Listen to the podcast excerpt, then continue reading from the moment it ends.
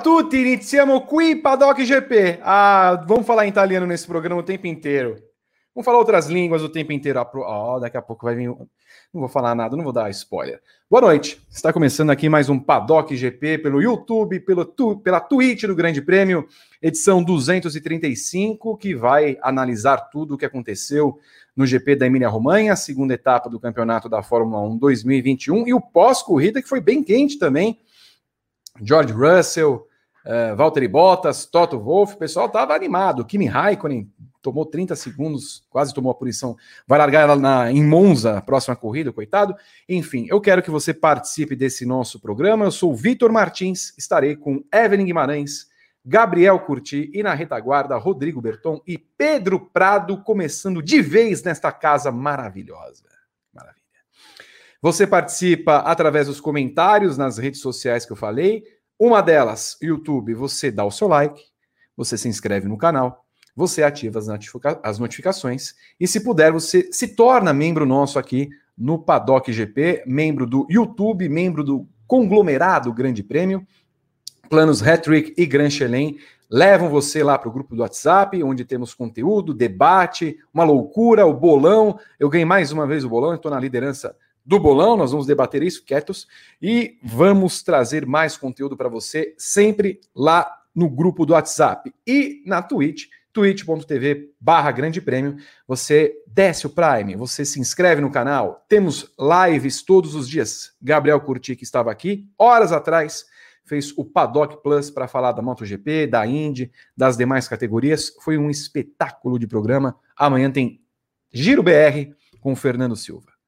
Bom, como a Evelyn Guimarães fez o, o briefing ontem comigo, eu quero as primeiras impressões de Gabriel Curti sobre o GP da Emília-Romanha. É, eu quero trazer a discussão aqui sobre o engenheiro de Pierre Gasly, que falávamos no começo do programa. Você já tem rezado por ele? Boa noite, Gabriel.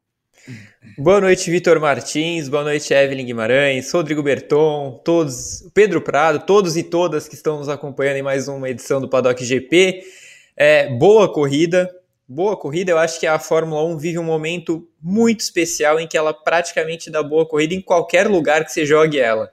É, é muito verdade que a chuva teve um papel fundamental para que a corrida em Imola tenha sido boa muito provavelmente numa pista totalmente seca ela seria mais sem graça, por ser uma pista bem seletiva.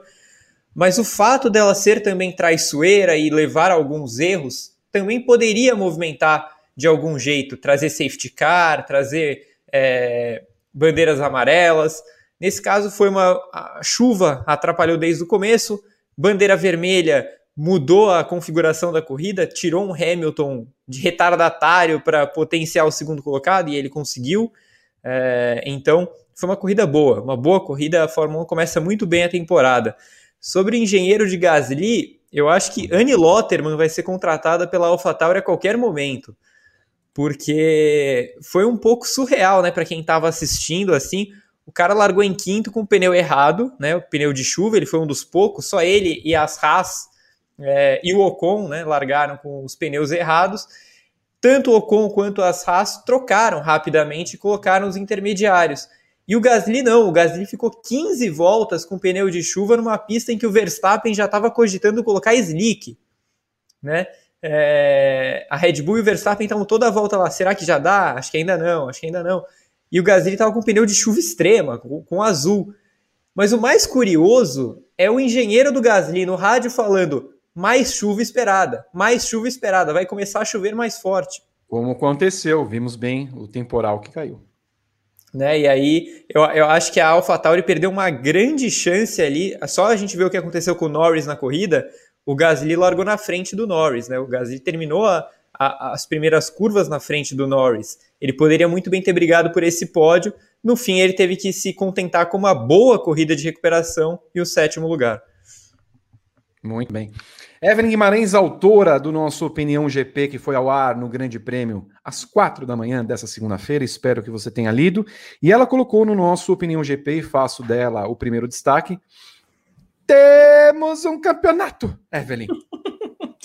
Oi, Vi. Boa noite, Vi, Gá, Pedro e Rodrigo Berton e a todos que já estão acompanhando o Paddock GP aqui no canal do, do, do Grande Prêmio. Pois é, é mais do que nunca temos um campeonato de fato, né? Porque o Bahrein já tinha deixado essa impressão, mas Imola confirmou é, que o campeonato é real. A gente tem duas equipes muito fortes é, na dianteira do grid, duas equipes que se equivalem em, muitas, em muitos aspectos e que tem dois grandes caras liderando essas duas equipes. Então, assim, é, até escrevi isso no, no editorial, que caminha para ser uma, uma briga titânica aí entre Hamilton, né, que a gente não tem mais o que falar dele, né, caminhando aí tentando o oitavo título mundial, e o Verstappen que há muito tempo já está pronto para essa briga, né? Faz tempo que ele está esperando essa oportunidade. É, finalmente parece que chegou essa oportunidade porque a Red Bull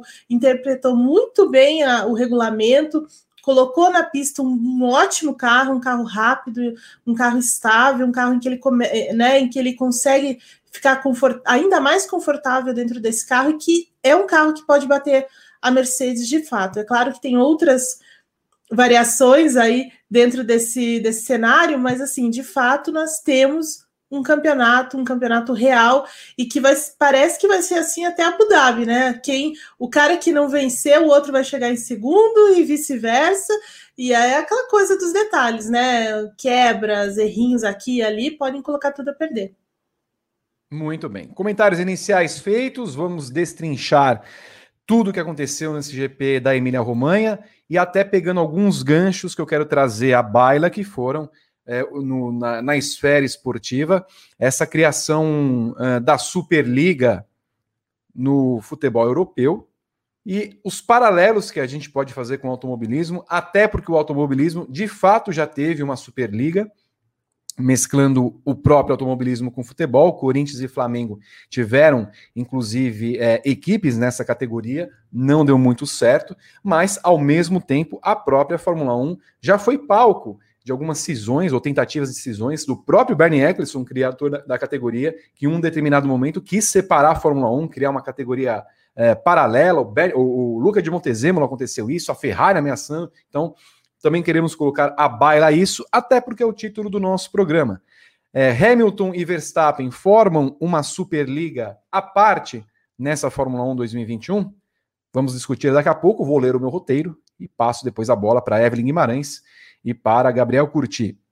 O circuito de Imola foi palco é, do GP da Emília-Romanha, a segunda etapa do campeonato da Fórmula 1 2021.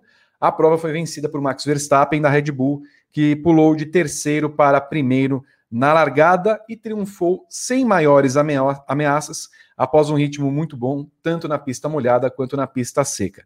Ele registrou a 11 vitória na Fórmula 1, se igualando aos brasileiros Felipe Massa e Rubens Barrichello. O segundo lugar ficou com o pole Lewis Hamilton, que além de perder a ponta na largada, fez uma recuperação incrível após o acidente sofrido na volta 31, quando escapou na curva tosa e quebrou a asa dianteira. Hamilton também anotou a volta mais rápida da corrida, o que impediu um empate na classificação do campeonato. Ele lidera, portanto, por um ponto, 44 a 43.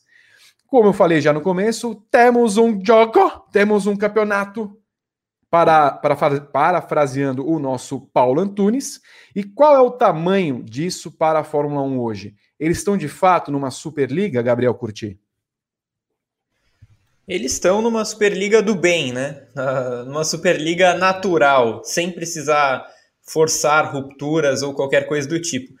Está é, tá cada vez mais evidente que a disputa pelo campeonato vai ficar polarizada entre Mercedes e Red Bull, mas não só isso, vai ficar polarizada entre Hamilton e Verstappen. É um Pérez ainda em adaptação uma Red Bull, mas que nessa corrida, nossa, foi um terror, assim. Ele fez uma classificação brilhante e uma prova muito ruim. E o Bottas que é, passou já do, do grau do, do indefensável, né? A gente vem falando sobre uma fase muito ruim que ele vem atravessando, mas ele consegue levar isso para novos patamares. Assim, a classificação que ele fez no sábado, ela é, ela é absolutamente indecifrável. Assim, como que ele conseguiu classificar uma Mercedes tão mal é, em condições normais de pista, né? É, e a corrida, óbvio, o Bottas não sabe guiar na chuva, isso a gente sempre soube. É, o Pérez, inclusive, também não é um bom piloto de chuva, apesar daquele GP da Turquia do ano passado, as coisas terem dado certo, deram mais certo porque a Aston Martin Racing Point na época parecia uma lancha do que propriamente o Pérez ser um bom piloto de chuva. Ele nunca foi um grande piloto de chuva. É... Mas num todo, Vi, eu acho que a gente tem Hamilton e Verstappen vivendo as melhores fases da carreira. Isso é o mais interessante nessa disputa. Não é só o fato de Mercedes e Red Bull estarem próximas, não é só o fato de os dois estarem vencendo, trocando pontos, trocando golpes. É, eles estão no auge. A gente está vendo o Hamilton, provavelmente o maior de todos os tempos, vivendo o auge dele, vivendo grandes atuações. Come... O erro que ele cometeu ontem é um erro raríssimo. Só que não é raríssima uma recuperação como a que ele teve ontem. Né, de sair lá do meio do pelotão, onde ele mesmo se enfiou e conseguir voltar ao segundo lugar, numa pista de difícil ultrapassagem. É, e o Verstappen, com certeza, é o auge dele, maturidade incrível do Verstappen, nem estou dizendo das coisas que ele fala, né, mas do jeito que ele age é, na pista e com a equipe. É um Verstappen muito mais maduro do que quando ele chegou no grid, do que quando ele chegou na Red Bull também. É, isso leva a uma disputa que tem tudo para ser, como a Eve descreveu muito bem no Opinião GP, titânica, é, histórica. É, ao que tudo indica, vai, ter uma, vai ser uma troca de golpes até o final do campeonato e era só o que faltava para a Fórmula 1 ficar praticamente perfeita, porque a Fórmula 1 tem grandes corridas, ótimos pilotos, faltava uma disputa pelo título e entre equipes diferentes. Aparentemente a gente vai ver esse ano. Então, só aproveitando, Gá, a, o gancho da Fórmula 1. Nós contamos então como se fosse um 1 a 1 por enquanto. Não, é um a um. E, e assim, uma coisa que é muito interessante, né? A, a gente vai para a terceira prova com o Hamilton um ponto na frente do Verstappen. Mas por um detalhe, não foi o contrário. A melhor volta estava com o Verstappen. E na primeira prova, o Bottas tira a melhor volta do Verstappen também no finalzinho da corrida. Então poderia muito bem estar o Verstappen dois pontos na frente, um ponto na frente, como o Hamilton está um ponto na frente. Tá um a um, tá empatada a disputa. Uma disputa titânica, não é mesmo, Evelyn Guimarães? Que, pegando essa, esse gancho do futebol uh, e, e o gancho da corrida, demonstra que os dois estão num patamar acima dos demais, né? Uh, o, principalmente quando se compara aos companheiros de equipe, o Gabriel falou, nem Bottas, nem. O Pérez, assim, é, é mediano. O Bottas, quando a gente analisa que o Bottas não teve culpa, mas ele bate com o Russell, e estava para ser ultrapassado por ele, demonstra claramente o quanto o Toto Wolff estava infeliz, e falou isso depois da corrida, estava infeliz mais uma vez com o desempenho do piloto finlandês. Não, muito verdade, assim, é... Sim, o Hamilton e o, e o, Verstappen estão numa liga própria, num patamar acima do resto do grid, não tem como você negar isso. É, e dois pontos durante a corrida falam muito sobre isso, né? O Verstappen faz uma largada absolutamente sensacional, na chuva, é, na, com pista molhada, né, muito molhada, ele larga em linha reta, ele não, é, ele não dá espaço, ele encara o Hamilton ali na primeira grande freada para tomar a liderança, porque ele sabia que isso seria é, crucial para o restante da corrida, para o que eles queriam dessa corrida, e eles precisavam vencer a corrida também por conta de tudo que aconteceu no GP é, do Bahrein, e ele até depois ficou um pouco surpreso com, com né, o, o, tamanho daquela largada, porque é, ele até falou sobre isso, que no, no, ano passado ele teve muita dificuldade em algumas, em algumas largadas, e, com, e, e, e realmente, né, algumas largadas ele acabou tendo problema, como aconteceu em Mugello, por exemplo, e tudo mais, é, ou em, em, Portugal, ou mesmo lá, na, na, aliás, na Turquia, né, com aquele piso muito ruim, enfim. Mas é, ele conseguiu fazer isso, encarou o Hamilton, é, foi para a liderança, teve uma liderança muito sólida, não cometeu erros. Na verdade, ele tem assim um único erro durante a corrida toda, que foi é, ali na relargada, aquela sambadinha que ele deu é, na hora da relargada, e o Leclerc foi muito legal com ele ali, de, né, de não apimentar mais a disputa, mas foi o único momento mesmo, depois todo o resto da corrida ele é, dominou é, com uma segurança incrível, tirando tudo desse carro, né? É, e quando a gente fala do carro, é, é o carro e o motor, tá? Eu já estou colocando a Honda aí com bastante é, crédito dentro desse conjunto muito forte que a Red Bull colocou na pista. Então, é, tanto o carro quanto o motor são muito bons casaram perfeitamente. Acho que já é um início de trabalho muito importante para a Red Bull mesmo, porque a partir do ano que vem é ela que desenvolve esse, essa unidade de potência, né? E o Hamilton, por outro lado, não tem muito o que falar, né? O cara tem é o, é o maior vencedor da Fórmula 1, é o cara que mais largou na pole. A pole de sábado foi impressionante, ele não cometeu nenhum erro, nada, zero para sabe, foi um pelinho ali na frente do, do Pérez, é, e a Mercedes ainda não tem um carro tão equilibrado quanto o da, o, da, o da Red Bull, eles ainda lidam com uma série de imperfeições no carro, e ele consegue anular isso, depois ele comete aquele erro, porque ele mesmo disse que estava vindo muito malucão, ele até usou uma, um, um termo assim, é, na entrevista depois, dizendo que ele queria passar de qualquer jeito todas as pessoas, porque é, ele estava vendo aquela, aquela diferença para o Verstappen né, arriscar ficar muito grande, e, e aí ele, ele, o, ele tenta pra, passar o Russell ali, e o Russell deixa o lado úmido da pista, mas ele vai mesmo assim acaba escorregando e sai na, na tosa ali.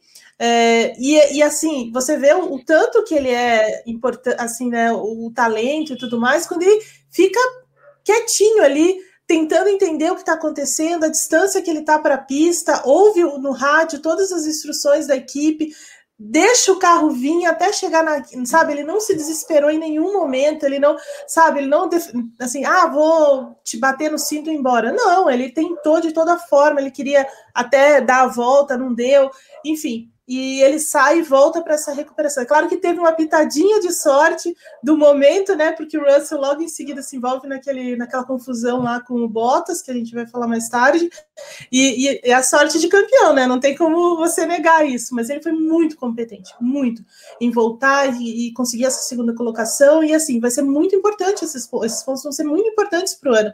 Então, assim, por aí você vê a qualidade do Hamilton, né?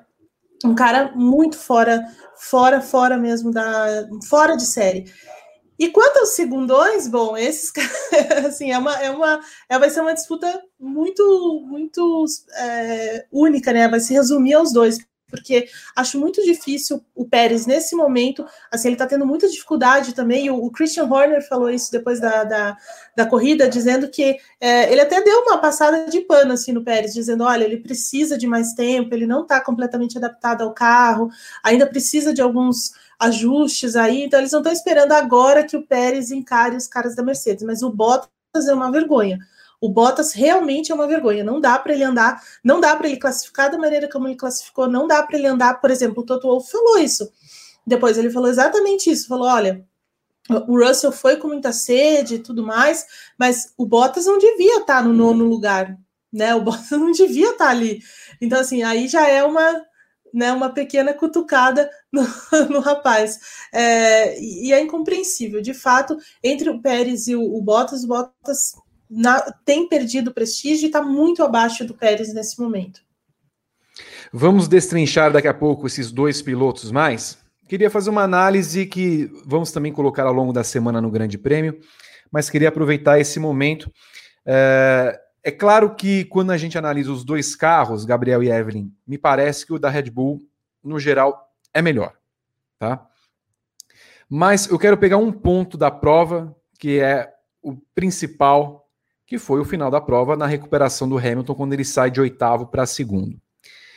O que eu achei impressionante, Gabriel, foi que, é, estando naquela condição de pista, as dificuldades que o Hamilton teoricamente enfrentou para ultrapassar os seus pilotos, ou seja, frear mais tarde, ter que andar sempre mais rápido, e quando ele teve pista livre, andar oito décimos mais rápido que o tempo de volta do Verstappen, que tinha pneus que teoricamente ele não teria usado tanto, porque ele não precisou desgastá-los. E o Verstappen sequer se aproximou do tempo de volta do Hamilton para tentar tirar o ponto, mostra que o carro da Mercedes, para aquele, pelo menos para aquela condição, pista seca, era muito melhor que o da Red Bull.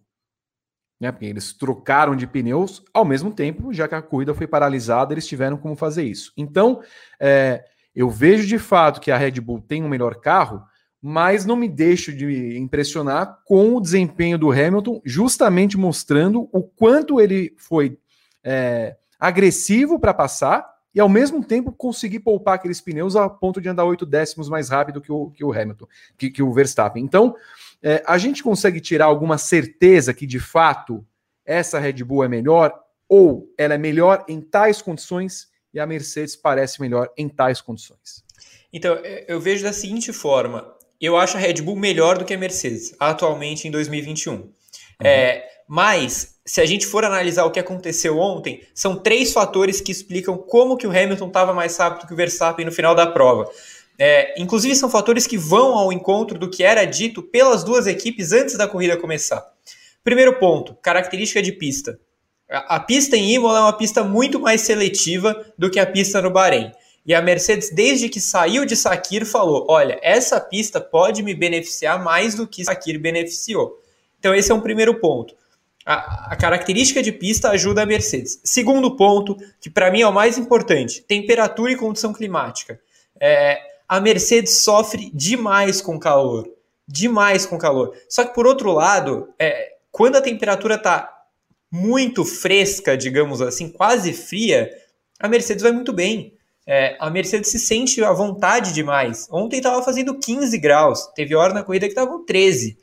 Para a Mercedes é maravilhoso. Então aquilo não só equilibrou uh, as coisas, como ajudou a Mercedes a passar um pouco à frente da Red Bull. Característica de pista, condição climática. E o terceiro ponto não pode ser ignorado. O Hamilton é um absurdo gerenciando o pneu. E essa é uma das características mais subestimadas dele. A gente fala muito, por exemplo, do Pérez como um cara espetacular gerenciando o pneu, e de fato é, mas o Hamilton é também. É que o Hamilton faz tanta coisa espetacular que a gente acaba não prestando atenção em algumas, alguns detalhes. Esse é fundamental. Ao mesmo tempo em que o Verstappen é o completo oposto. O Verstappen é um piloto fabuloso, um gêniozinho, espetacular, mas o Verstappen guia de lado. O Verstappen entra fazendo curva como se ele estivesse andando de kart, e isso desgasta muito o pneu. Tanto então, é, Gá, tanto é que uhum. é, pneu, os pneus intermediários do Verstappen já estavam indo embora. Né? A distância que ele havia aberto de 5 segundos vinha caindo, caindo, caindo, a chegar a 2, foi aí que o Hamilton errou e entregou a paçoca naquele primeiro momento. Mas isso demonstra que o Verstappen ainda não tem essa geren esse gerenciamento de pneus que o Hamilton tem. Não tem. Eu não sei se ele vai ter um dia, porque faz muito parte da característica do piloto e, e, e é muito fundamental na persona Verstappen. No espetacular Verstappen faz parte aquelas tomadas em que ele chega na curva praticamente de lado. Então eu não sei se isso vai mudar. Ele teria que mudar radicalmente o estilo dele. É, então esse é um terceiro ponto que também é crucial. Se a gente for ver disputas decididas no gerenciamento de pneu até o final, o Hamilton vai ter vantagem. E o Verstappen não vai ter a opção, por exemplo, de fazer o que a McLaren fez ontem. A McLaren arranja o pódio ontem muito porque coloca o Norris de macios. E o Norris cuida desses pneus de um jeito bizarro de bom. É, mesmo o Ricardo, que foi ficando para trás, também cuidou muito bem desses pneus e por isso ficou na frente do Gasly e do Stroll. O Verstappen não pode fazer isso. Evelyn, uh, é, é, é, talvez seja um pouquinho de achismo, né? Falar isso numa situação que não vivemos. Mas tivesse sido a corrida em pista seca, provavelmente a gente veria uma vitória do Hamilton pelo desempenho que ele teve nesse tipo de circuito e pelo gerenciamento de pneus, e até porque, né, Evelyn, você escreveu na sua análise na, no sábado, era uma corrida para uma parada só. Sim, não, eu acredito. Eu acredito que o, o Hamilton é exatamente por isso que o Gá falou. É, o gerenciamento de pneus do Hamilton é espetacular. É, é, é, um dos pontos mais fortes que ele tem. Ele entende muito bem os pneus, ele sabe como trabalhar, como poupar o pneu. E assim, é, a questão da temperatura também foi outra, foi outro ponto, né? Porque a, a Mercedes historicamente não trabalha bem com calor excessivo e a Red Bull não sente tanto, é, ela não é tão sensível assim, nem no frio nem no calor. né? Isso tem que ser colocado. Mas a Mercedes, sim, ela tem essa questão do calor, mas o frio, como estava ontem, naquela temperatura amena, é o ideal para a Mercedes. É, a, é aquilo que ela vai tirar maior, maior desempenho. Só que a diferença é o Hamilton, de fato. É que ele sabe cuidar dos pneus, sejam os pneus macios, sejam os pneus médios, seja o pneu duro, seja pneu de chuva. Ele sabe muito bem como fazer isso e é uma coisa que o Verstappen ainda não faz. Né? O Verstappen ele quer dar tudo a todo momento, ele quer é, tirar todas, né, aproveitar toda e qualquer oportunidade. Esse foi um dos problemas dele no Bahrein, porque ele foi para cima do Hamilton de qualquer jeito e não pensou nisso tanto, é, e, é, e, é, isso que a gente vai ver ao longo do ano, essa briga grande entre os dois, entre a, a, cabeça do Hamilton e o, o, fato dele ler bem a corrida, ler bem o carro, o pneu e tudo mais, contra essa, esse arrojo excessivo do, do Verstappen querer aproveitar todas as oportunidades toda hora. E é isso, eu acho que se tivesse seco, né, aquela coisa do, do que você falou do achismo, se, se, a prova tivesse começado com pista seca e tudo direitinho, é, era a, o, o, Hamilton realmente saía em vantagem, né? Ele poderia até perder a, a a primeira posição ali, mas ele perdeu essa, essa primeira posição mais por conta da, do momento da largada, de não ter tracionado tão bem naquele momento, ele, fez, ele, dá, ele faz uma largada muito lenta, e aí o que, que acontece? Ele ficou muito preocupado com os dois carros da Red Bull, né? Uhum. Então, assim, ele não marcou ninguém, ele ficou, ele ficou preocupado com os dois e acabou deixando aquele lado aberto para o Verstappen e, né, assim, você você tá ali é o, é, é o lugar que você vai entrar, né? Então, assim, essa preocupação excessiva do Hamilton em tentar é, cobrir os dois carros da Red Bull acabou fazendo com que ele perdesse essa primeira colocação também para o Verstappen ok. É, talvez no seco isso não aconteceria, não, não fosse acontecer. Talvez ele tracionasse melhor e fosse embora e aí conseguisse pelo menos é, anular aquela, aquele primeiro ataque do, do Verstappen. Mas no decorrer da corrida, aí sim. É, cuidando dos pneus, andando muito forte, e o ritmo de corrida também é uma coisa que a gente tem que falar porque desde o Bahrein, aliás, desde a pré-temporada, a Mercedes apresenta um ritmo de corrida muito forte né? Muito parecido, muito semelhante ao da Red Bull. Então não é que você tem uma Red Bull perfeita em todos os aspectos. Eles têm um carro mais equilibrado, mas em alguns momentos, em alguns aspectos, a Mercedes é, é totalmente parelho, né? Então, e em ritmo de corrida é isso tanto, em, tanto principalmente nos pneus médios, mas também nos pneus macios e tudo mais. Mas assim, eles têm um ritmo muito, muito próximo. A gente vê isso nas simulações é, de corrida que é muito nítido também. Então, e essa é a grande diversão desse campeonato, porque você não tem um carro muito dominante mais. Você tem dois carros que trabalham da mesma forma. É claro que assim a Red Bull, como ela é menos sensível ao calor, então a gente vai chegar provas aí na Europa, é, no verão europeu, que a, que, a, que a Red Bull vai trabalhar melhor e vai conseguir algumas, é, alguns pontos de vantagem que a Mercedes não vai conseguir, porque o carro dela ainda tem esses, essa questão do calor. É, e, e a gente vai ter provas também. Imola, né, mais para o final do campeonato. E é isso, assim, são coisas que se equivalem em, algumas, em alguns aspectos, alguns aspectos, mas de fato é, se a corrida fosse no seco, a história teria sido diferente. Muito bem, você está no Paddock GP, o nosso programa às segundas-feiras, segundas-feiras, a mesa redonda do Grande Prêmio, que você acompanha sempre pelo YouTube, pela Twitch e pelos agregadores todos, Spotify, Deezer, Player FM, TuneIn. Você pode sempre acompanhar e ouvir o Paddock GP nos agregadores principais. Quero pular o assunto agora que foi um assunto que deu aquela fervida, né? Que mudou a corrida, pelo menos na sua metade, que deu a chance a Hamilton poder se recuperar. O acidente entre Valtteri Bottas e George Russell, um dos momentos mais marcantes desse domingo, que uma batalha entre ambos, né, que acontecia pela nona colocação, nona colocação durante a volta 32, ou seja, o nosso o nosso Valtteri Bottas largou em oitavo, caiu para décimo, estava em nono. Uh, o, George, o, o George Russell tentou ultrapassar o finlandês no final da reta principal, mas com pouco espaço, tocou na grama, rodou, atingiu o carro do adversário com violência. o choque provocou a interrupção da prova com bandeira vermelha, até porque a inteligência muito grande da Fórmula 1 em colocar aquelas plaquinhas de isopor ao lado da pista demonstra que eles querem que fiquem uh, voando isopor. Pô. Ao sair do carro, Russell resolveu tirar satisfações com Bottas. O inglês deu um tapa no capacete do finlandês, que mostrou o dedo médio ao piloto da Williams, uma cena que a família brasileira sempre gosta. O desentendimento seguiu nos microfones com Walter afirmando: quando eu corro, eu tenho respeito. Hoje, nas redes sociais, o Russell pediu desculpas, falou que estava com as emoções à flor da pele, que, enfim, acabou extrapolando e acabou pedindo as suas desculpas, tanto para o Bottas quanto para a equipe Williams e também diretamente ao Toto Wolff. É bom lembrar que os dois pilotos foram companheiros de equipe durante o GP de Sakir do ano passado, com Russell ignorando qualquer hierarquia na Mercedes e ultrapassando o finlandês na pista. O Toto Wolff, Gabriel Curti, comentou em tom de brincadeira que Russell está mais próximo da Copa Clio, da Copa Renault Clio, do que uma vaga na equipe campeã.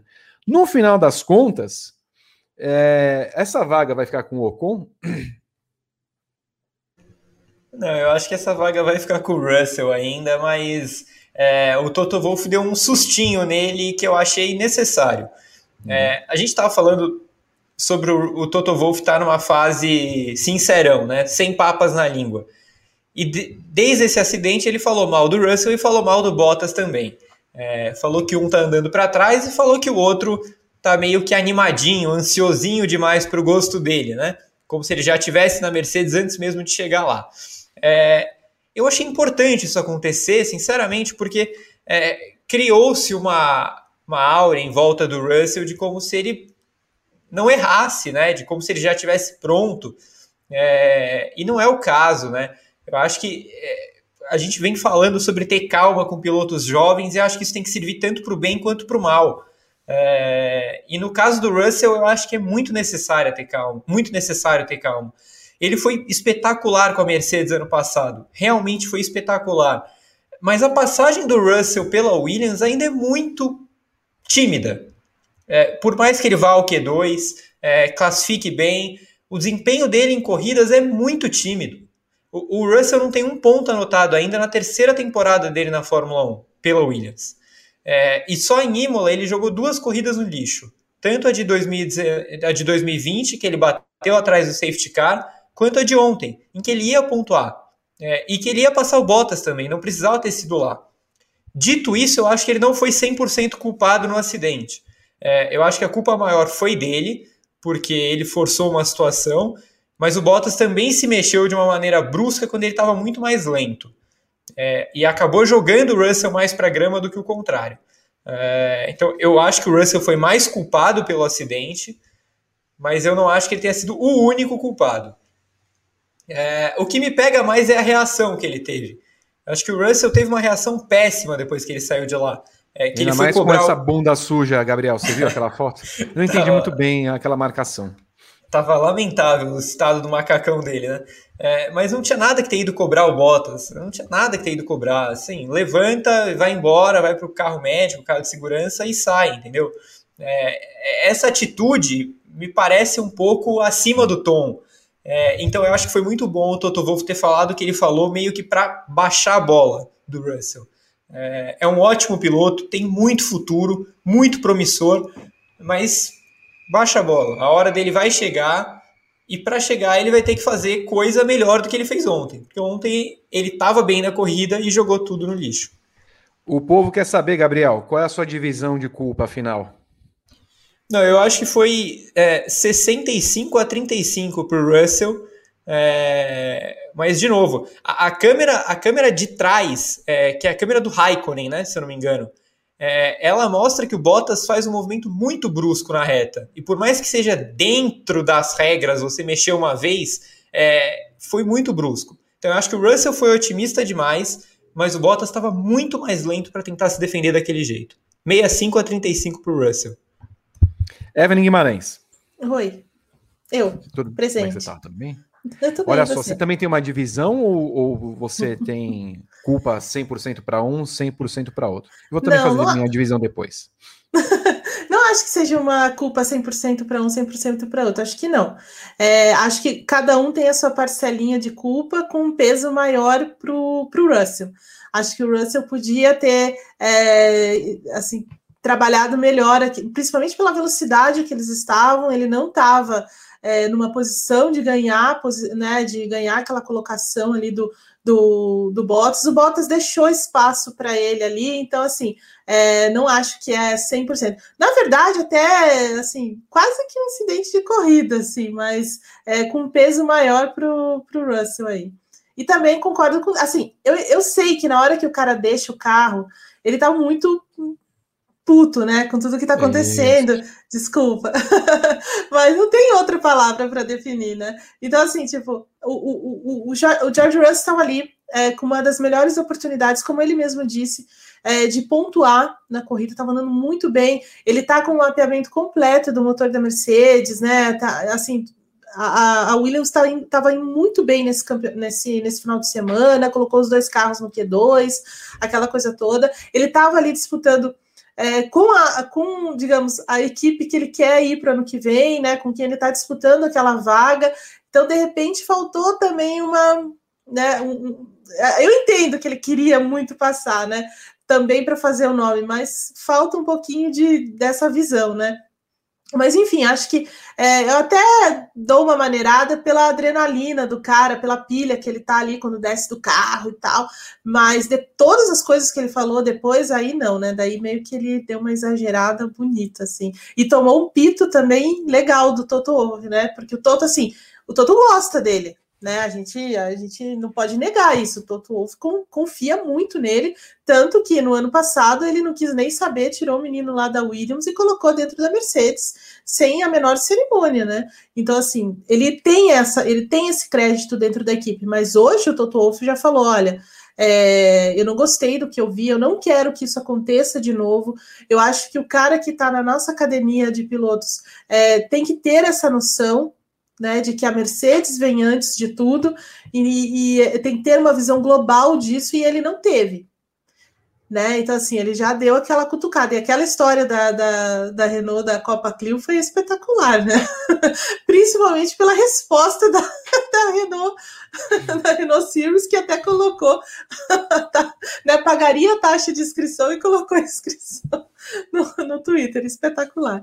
Mas é aquela coisa, né? Já tomou um pito bonito do, do Toto Wolff, hoje já pediu desculpas pelo que ele fez, assumiu a responsabilidade pelo, pelo acidente, enfim, é, já é um reflexo de, de tudo que aconteceu, de, de, tudo que ele deve ter ouvido de ontem para hoje, né?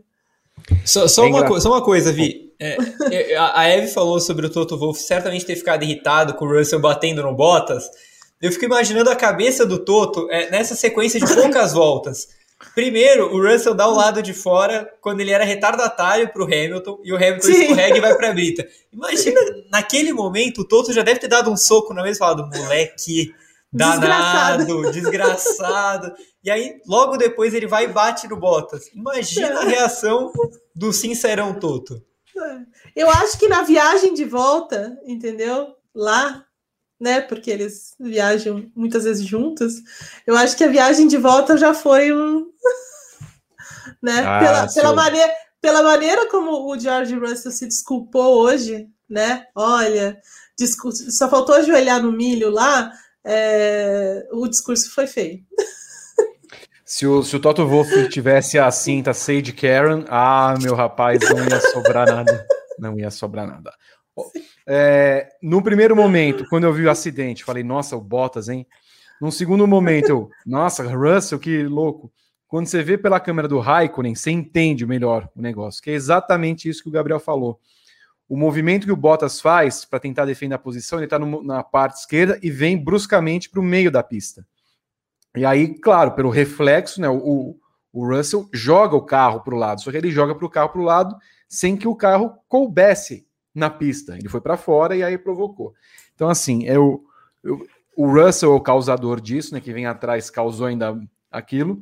O Bottas tem, tem a sua parcelinha de culpa. Eu colocaria uh, ah, 55 para o, o, o Russell, 35 para o Bottas e 10 para o Mazepin, que certamente teve culpa na, no acidente. Momento. Ah, pelo amor de Deus, porque esse rapaz aí não aguento ele. Já tô.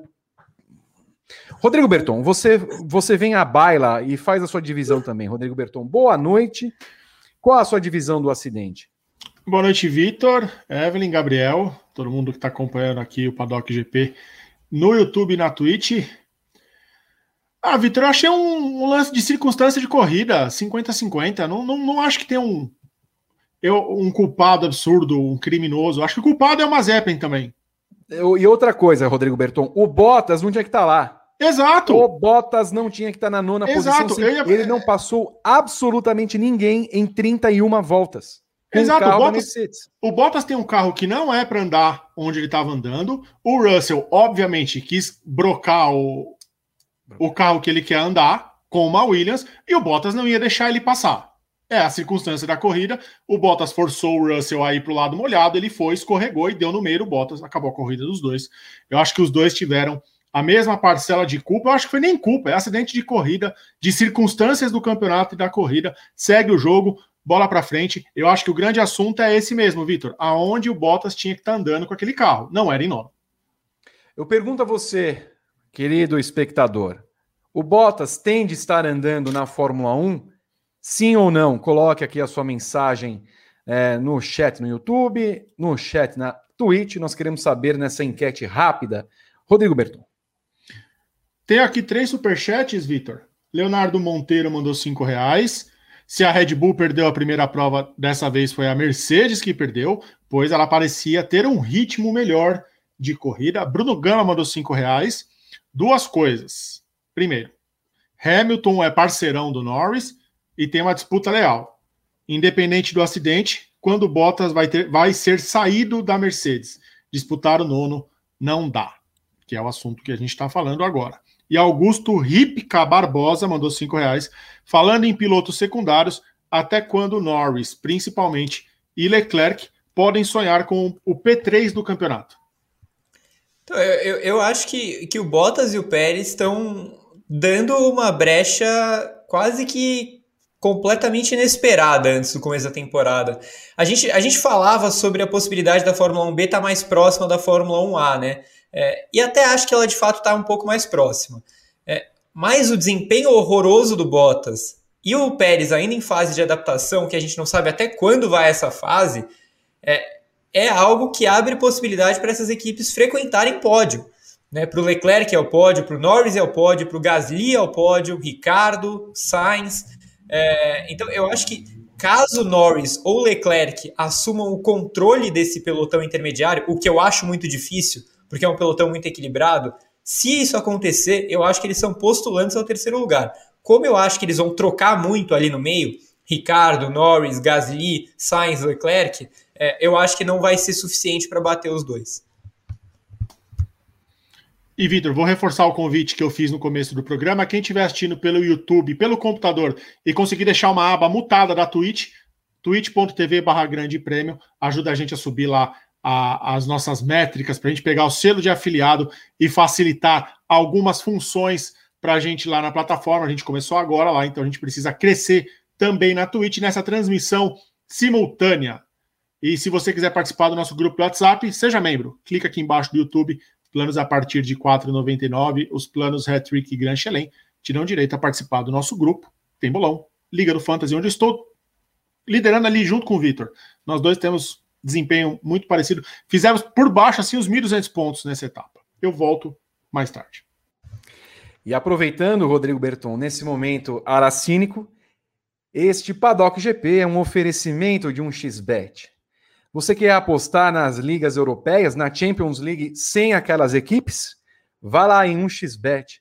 Temos também apostas nos campeonatos brasileiros, em grandes ligas europeias. Os ganhos são altos, os pagamentos são rápidos. E aqui no Grande Prêmio, se você clicar no nosso link ali na descrição ou apontar o celular e tem o QR Code, colocando o código promocional Grande Prêmio, a sua inscrição vale em dobro. Se inscreveu com 100 reais, passa a ter 200 para fazer as apostas em 1xBet.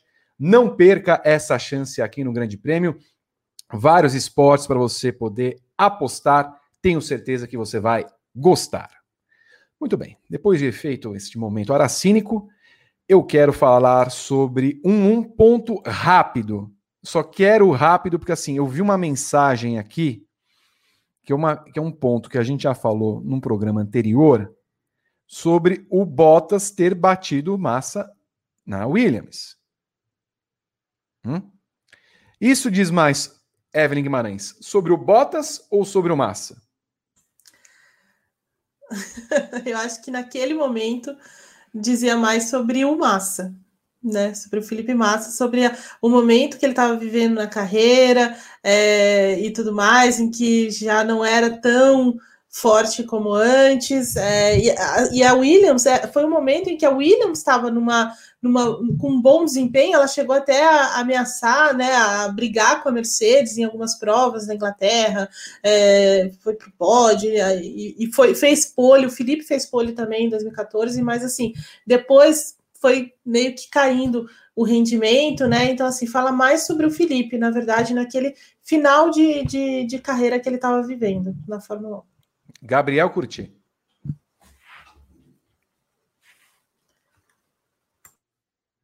O quê? Perdeu o sinal? Nós perdemos eu, eu, eu, eu tinha perdido Opa. o áudio aqui, mas já voltei. ah, é, não estava conseguindo me desmutar, não sei o que aconteceu. É, eu concordo com a Eve, eu acho que naquele momento dizia mais sobre o Massa. É, inclusive, eu cravo aqui: o Felipe Massa de 2008 jamais perderia do Bottas. E jamais perderia do Bottas. É, o Massa de 2008, naquela época, ele ele era muito melhor do que o Bottas foi um dia. Sim, o Bottas não está mais na melhor fase dele, mas mesmo na melhor fase ele não chegava no nível que o Massa teve naqueles tempos de Ferrari. É, então, o Massa da Williams, já do final de carreira, era um cara que podia ser batido pelo Bottas, como podia ser batido pelo Stroll. O Stroll, começando na Fórmula 1, fazia jogo duro com o Massa. Né, quando o Stroll ainda era um piloto bem complicado. Cru. É, é cru. Então, naquela época, dizia muito mais sobre o Massa do que sobre o Bottas. Atrás de Verstappen e Hamilton, Lando Norris ficou com o terceiro lugar e subiu ao pódio pela segunda vez na carreira. O inglês da McLaren foi praticamente recompensado após um sábado frustrante, quando ele anotou o terceiro melhor tempo, quase foi pole, mas teve a volta deletada e precisou largar do sétimo lugar. Com boas ultrapassagens após a largada, ruim chegou a ocupar o segundo lugar na maior parte da metade final da corrida, mas foi superado por Hamilton com quatro voltas para o fim. Inclusive, o desempenho foi bastante superior ao do, do companheiro Daniel Ricardo, que teve de dar passagem para o, o Norris em determinado, em determinado momento da corrida. Outro piloto que surpreendeu foi Charles Leclerc, que terminou na quarta colocação, apesar de todas as circunstâncias que colocaram o Monegasco na, da, da Ferrari naquela posição. O Norris tem 27 pontos, o Leclerc tem 20, e com esses desempenhos oscilantes de Pérez e Bottas, Evelyn Guimarães, dá para eles sonharem em serem uh, o terceiro colocado no campeonato? Então, eu acho que sim, eu acho que dá. Dá sim, dá muito. Porque, assim, é como o Gar falou agora há pouco, né? A gente não, não sabe ainda até quantas corridas mais o Pérez vai precisar. Ele já disse que precisaria de umas quatro ou cinco corridas. O Helmut Marko já, hum, não tanto assim, né?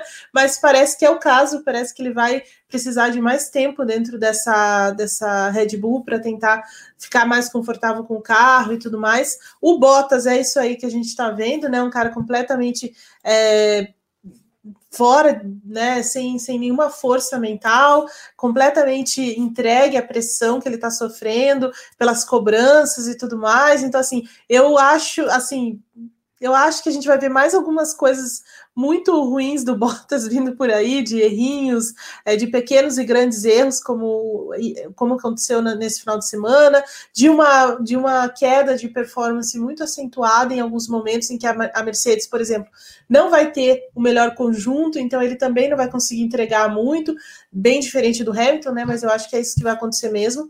E aí você tem esses dois, é, esses dois grandes pilotos é, em, em, em, equipes que estão crescendo, né?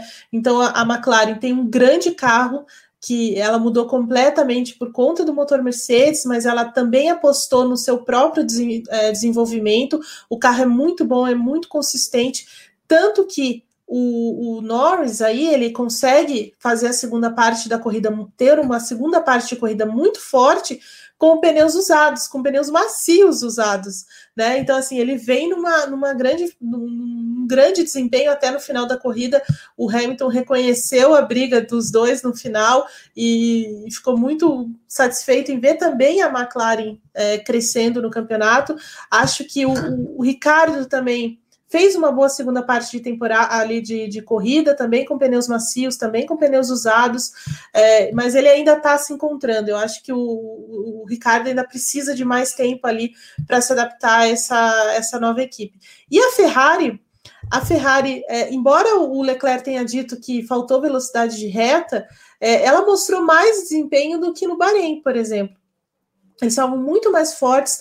O, o Carlos Sainz, né, é, que ainda está se adaptando, mas assim, ele cometeu vários errinhos durante a corrida, né? Escapou, rodou, enfim, uma série de coisas, mas no fim ele chega em quinto. Né? Então, assim, você vê que é, tem um pouco da força do carro em tudo isso. É, e, e, assim, eu acredito realmente que a gente vai ver esses, esses caras com mais frequência no pódio nesse ano. Até por uma coisa que o Gá falou antes, é, esse pelotão está mais perto do pelotão da frente, né? Não está assim grudado como a gente gostaria, mas está mais perto do que no ano, no ano passado, sobretudo a McLaren. E o Norris, né, Gal? O, o Hamilton demorou para passar o Norris, não foi lá essas coisas. Ele aproveitou é, que ele entrou mais perto na, na, reta principal e aí ele podia abrir a asa, mas assim, ele tentou três, quatro vezes antes e não havia conseguido, é, porque o Norris fez uma trajetória para fechar e porque conseguiu abrir uma distância importante, evitando lá no começo essa aproximação com asa aberta. O desempenho do Norris foi espetacular. Ontem ele foi indiscutivelmente o piloto do dia é, e acho que isso vem se construindo desde a classificação, inclusive. É, Para mim, a melhor atuação do Norris na Fórmula 1 foi ontem, melhor até do que aquele terceiro lugar que ele conquistou na Áustria ano passado, que já tinha sido brilhante. É, eu sou um cara que confio demais no potencial do Norris e por isso, às vezes, eu sou muito crítico com a passagem dele na Fórmula 1 até hoje.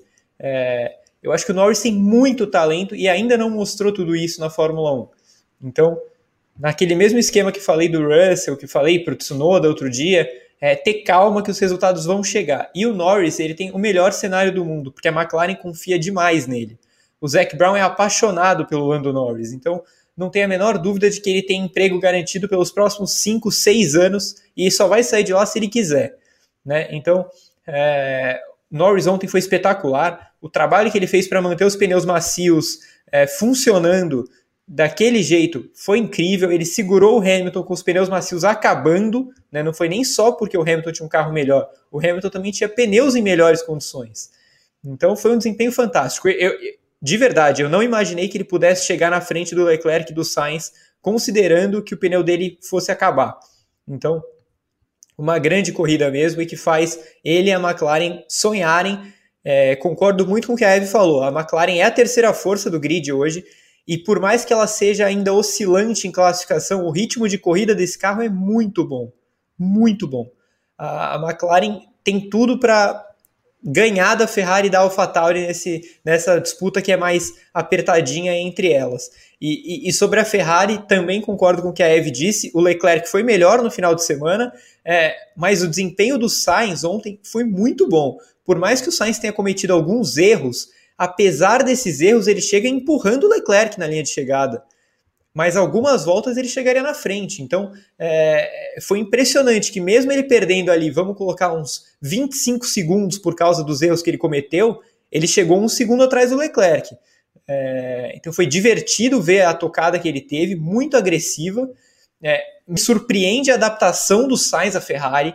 Isso, isso eu acho que tem que ser muito valorizada. A gente está vendo um monte de pilotos com problema de adaptação. O Vettel na Aston Martin, o Alonso de volta na Alpine, o Ricardo na McLaren e o Sainz parece que está na Ferrari desde sempre.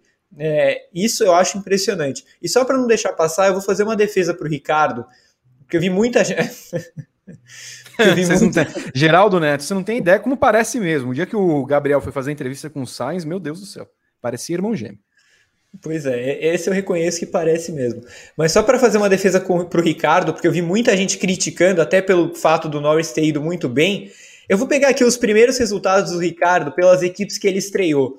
É, na Toro Rosso, o Ricardo foi pontuar uma vez só em 11 corridas no começo da passagem dele. Quando ele chegou na Red Bull, ele só foi ter um pódio na quinta corrida dele. Quando ele chegou na Renault, o Ricardo só foi ter um top 6 na sétima corrida dele. Podemos dizer que o Ricardo é um piloto que demora a se adaptar, mas quando ele se adapta, a coisa flui muito bem. Então, calma. O Ricardo ainda vai sofrer nas primeiras 4, 5, 6 corridas. Dali para frente, ele vai brigar com o Norris de igual para igual se não tiver na frente. Perguntinha fácil e rápida para vocês. Evelyn Guimarães, dessa juventudezinha que vem depois do Verstappen, embora tenha basicamente a mesma idade, vamos pegar Norris, vamos pegar Sainz, vamos pegar Leclerc. O Russell talvez eu não vou colocar, até justamente porque o Russell fa falta, né? Falta uma, uma farofa ali, uma farinhazinha, comer um, um feijãozinho, um feijãozinho e tal.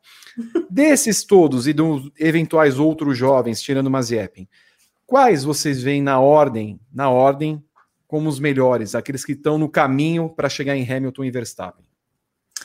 É, bom, o Charles Leclerc, para mim, primeiro, assim, com alguma distância. Acho o Leclerc um piloto sensacional, é, assim, um piloto rápido, que sabe cuidar do carro, um cara que erra muito pouco, que é um cara que a, Ferrari acertou em colocar ele, em apostar suas fichas nele. Eu acho que ano passado ele provou muito disso em várias, em diversas ocasiões é, porque ano passado é, a gente vê o cara que é muito, muito bom quando ele pilota um carro que é muito, muito ruim, né? é o que aconteceu no ano passado com a Ferrari. A Ferrari tinha motor ruim, o carro era ruim, mas assim, ele beliscou pódios, ele é, col colocava frequentemente o carro na, no, no, Q, no Q3, é, é, muito combativo. Então, assim, eu acho que desses meninos mais jovens, é, o Leclerc lidera é muito, com, com, até com alguma distância assim para os demais. Assim, ele está mais perto. O Leclerc nesse momento ele está mais perto do Verstappen e do, do Hamilton do que o resto, sabe? Do que mais perto do, do resto. Então para mim é o Leclerc. Uh, depois o Sainz, eu acho o Sainz um cara que é, evoluiu muito nesses anos de McLaren. Ano passado ele foi o responsável por colocar a McLaren aonde ela terminou o campeonato com, é, sabe, desempenhos muito sólidos, poucos erros. Acho o Sainz um grande piloto. É, ele, ele tem um início de carreira na Fórmula 1 muito tumultuado, né? Pela, pela briga com. Pela briga não, né? Mas pela tensão que ele sofreu ali com o Verstappen na, né, na Toro Rosso antes de. De, depois ele vai para Renault naquele acertadão lá com, com com a troca né, do, do motor Honda na, na McLaren e tal, e depois ele vai para a McLaren. É, então, assim, esse tumulto assim, até prejudicou um pouco né, a carreira dele no sentido de desenvolvimento mesmo. Ele teve que se desenvolver muito rápido em diversos lugares, em, lugares diferentes, assim. Mas ele conseguiu encontrar um caminho e ele foi muito bem, de fato, na, na McLaren. E isso impulsionou, impulsionou o trabalho dele para a Ferrari. Acho que a Ferrari ganha, muito com a chegada dele. Então, assim, acho que esses dois são os principais. Gosto muito do Lando Norris também. É um menino muito rápido, um menino que está crescendo, maduro. Você não vê coisas absurdas do, do Lando Norris, coisas de muito, né, que expõe muito a juventude dele. É, ele é muito maduro até pro, pro né, para a idade dele. Então, assim, gosto muito dele. Então, para mim, esses três é, tá, tá nessa ordem, assim. Obrigado, Evelusa Guimaneri. Agora passamos para Galdo Crusti, nessa nossa Globo News, e ele fala sobre esses jovens pilotos. É, eu acho que tem pelo menos seis pilotos nessa, nessa lista, fora Verstappen, que são muito talentosos. É, o Norris, o Russell, o Gasly, o Leclerc, o Sainz é... e o Ocon. Acho que são seis jovens pilotos muito bons, muito talentosos, é, que estão abaixo do Hamilton e do Verstappen, sem dúvida. Eu concordo com a Eve, para mim o Leclerc é o primeiro. É, acho que ele, inclusive, já é o mais pronto deles. Além dele ter um potencial gigantesco, ele encarou uma fria na Ferrari e se deu muito bem. Ele praticamente aposentou o Vettel, e isso é uma coisa que é, não pode ser deixada de lado. Foi realmente espetacular. É, os outros, é, eu acho que assim, é, eu vou tentar aqui fazer um somatório de tudo, de momento, do que eu acho de, que eles têm de potencial e do que eu acompanhei da carreira de todos eles na base. É, eu coloco o Gasly em segundo e o Sainz em terceiro. Eu, eu tenho um, um apreço especial pelos dois, porque eles fizeram uma temporada extremamente subestimada de World Series, aquela fórmula, a, a, a fórmula que acabou, né? É, praticamente acabou de forma competitiva naquela temporada. E o Gasly e o Sainz tiveram uma rivalidade absurda naquele campeonato. Que eles só foram resolver essas questões, inclusive recentemente. Naquele pódio em Monza, por exemplo, eles ainda não são, eles não são amigos, né? Assim, eles não são amigos, mas eles meio que fizeram uma diplomacia ali, um parabenizou o outro, fizeram uma baita disputa pela vitória no GP da Itália. Mas aquela rivalidade foi muito quente na Fórmula Renault. E eu lembro de acompanhar todas as corridas e falar assim, cara, esses dois pilotos, se eles não chegarem na Fórmula 1 e não forem caras a disputar título na Fórmula 1, eu vou ficar muito surpreso. É, e acho que o Sainz, principalmente, patinou bastante na Fórmula 1, especialmente na Renault. Mas o Sainz da McLaren para frente já é o piloto que eu imaginava que ele seria. Um piloto capaz de vencer corrida que não venceu por acaso, de ir ao pódio, de comandar uma equipe. Ele deu um pau no Norris. O Sainz deu um pau no Norris nas duas temporadas. Por mais que a última tenha sido disputada nos pontos, em performance o Sainz foi muito melhor. É... E o Gasly teve a passagem ruim pela Red Bull, mas o resto da, do, da trajetória dele na Fórmula 1 é exemplar. É... E eu acho ele extremamente talentoso também. Então eu coloco Leclerc, Gasly e Sainz nessa ordem, mas tanto Ocon quanto Russell quanto Norris também são ótimos pilotos e têm futuro. E se eles tiverem um carro campeão nas mãos, eles vão brigar pelo título. Giovinazzi, não? Não, Giovinazzi não. Giovinazzi não. Inclusive, o Giovinazzi, ele é vice-campeão do Gasly na Fórmula 2 é, só porque o Gasly tem muitos abandonos, o carro quebra, o Gasly ganha uma corrida em que o extintor estoura e ele é desclassificado. Então isso acabou gerando um certo equilíbrio. Mas o Gasly na Fórmula 2 foi muito melhor que o Giovinazzi, desde sempre. Latifi na minha lista tem o na minha lista tem o Gasly também. Eu esqueci dele. Esqueceu, né? Por um momento esqueci do Gasly. Esqueceu, desculpa, né? desculpa, Gá. Mas tem o Gasly. Per perdoada, perdoada. Latifinho. Não. Não. Ainda estou tentando entender como é que o Latifi está na Fórmula 1. Eu sei que é pelo dinheiro, mas, né, poxa, tinha que ter um, sei lá, né, uma, uma, um, um critério de aproveitamento, sei lá, alguma coisa assim. Olha, falando em estar na Fórmula 1, entre os veteranos campeões, Fernando Alonso conseguiu pontuar pela primeira vez desde o GP de Singapura de 2018, apesar de uma corrida modesta e que contou com uma batida na volta de instalação o espanhol da Alpine contou com a punição de Kimi Raikkonen para ficar com o décimo lugar. Sebastian Vettel segue como o Vettel da Ferrari, basicamente.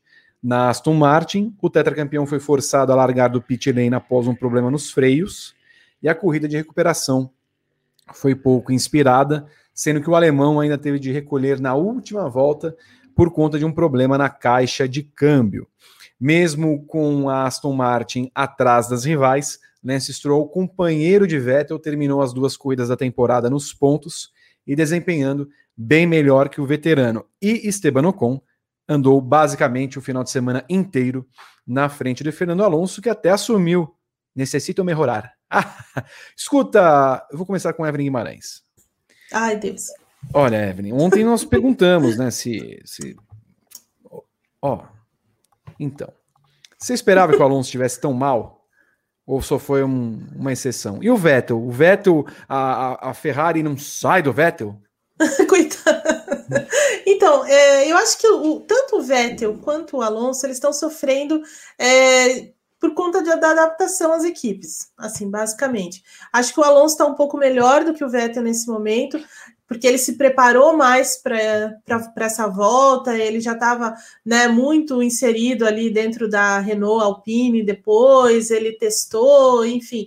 É, então ele estava um pouco mais por dentro do que estava acontecendo ali. É óbvio, ele é um grande piloto, ele não tem, é, ele nunca teve na carreira dele é, esses altos e baixos, assim, essa irregularidade, digamos assim, que tem o Vettel, ele nunca teve na carreira. Né? Talvez eu acho que o único ponto de maior digamos, é, fracasso, vai, do Alonso tenha sido Indianápolis, né, naquele ano em que ele não, né, que ele cai no Bump Day, mas aí tem outras, outras questões, é um outro assunto, mas, assim, em termos de performance, de desempenho mesmo, você nunca viu, a gente nunca viu o Alonso dessa forma, né, como cometendo erros como o Vettel comete, por exemplo, jamais né? E até o que aconteceu com ele ontem, antes da volta de instalação, é uma coisa que tipo, é, é, um incidente, assim, pode acontecer, estava muito, tava muito molhado naquele momento e tudo mais, então, assim, não é uma coisa que a gente tenha que colocar, é, assim, apontar o dedo para o Alonso e tal, o Alonso continua muito forte, continua um piloto muito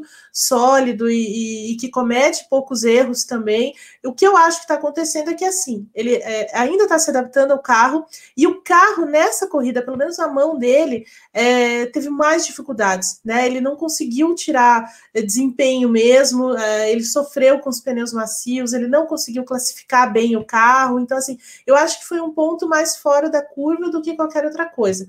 No caso do Alonso, no caso do Vettel, parece que a Ferrari está ali, né, ainda zicando a pobre alma do Vettel, mas é, e aí ele não consegue, ainda está ainda tá se adaptando a esse carro, o carro não é tão fácil assim, né, então assim, ainda tem alguns ajustes que ele precisa fazer, Nessa corrida, por exemplo, começou tudo errado, né?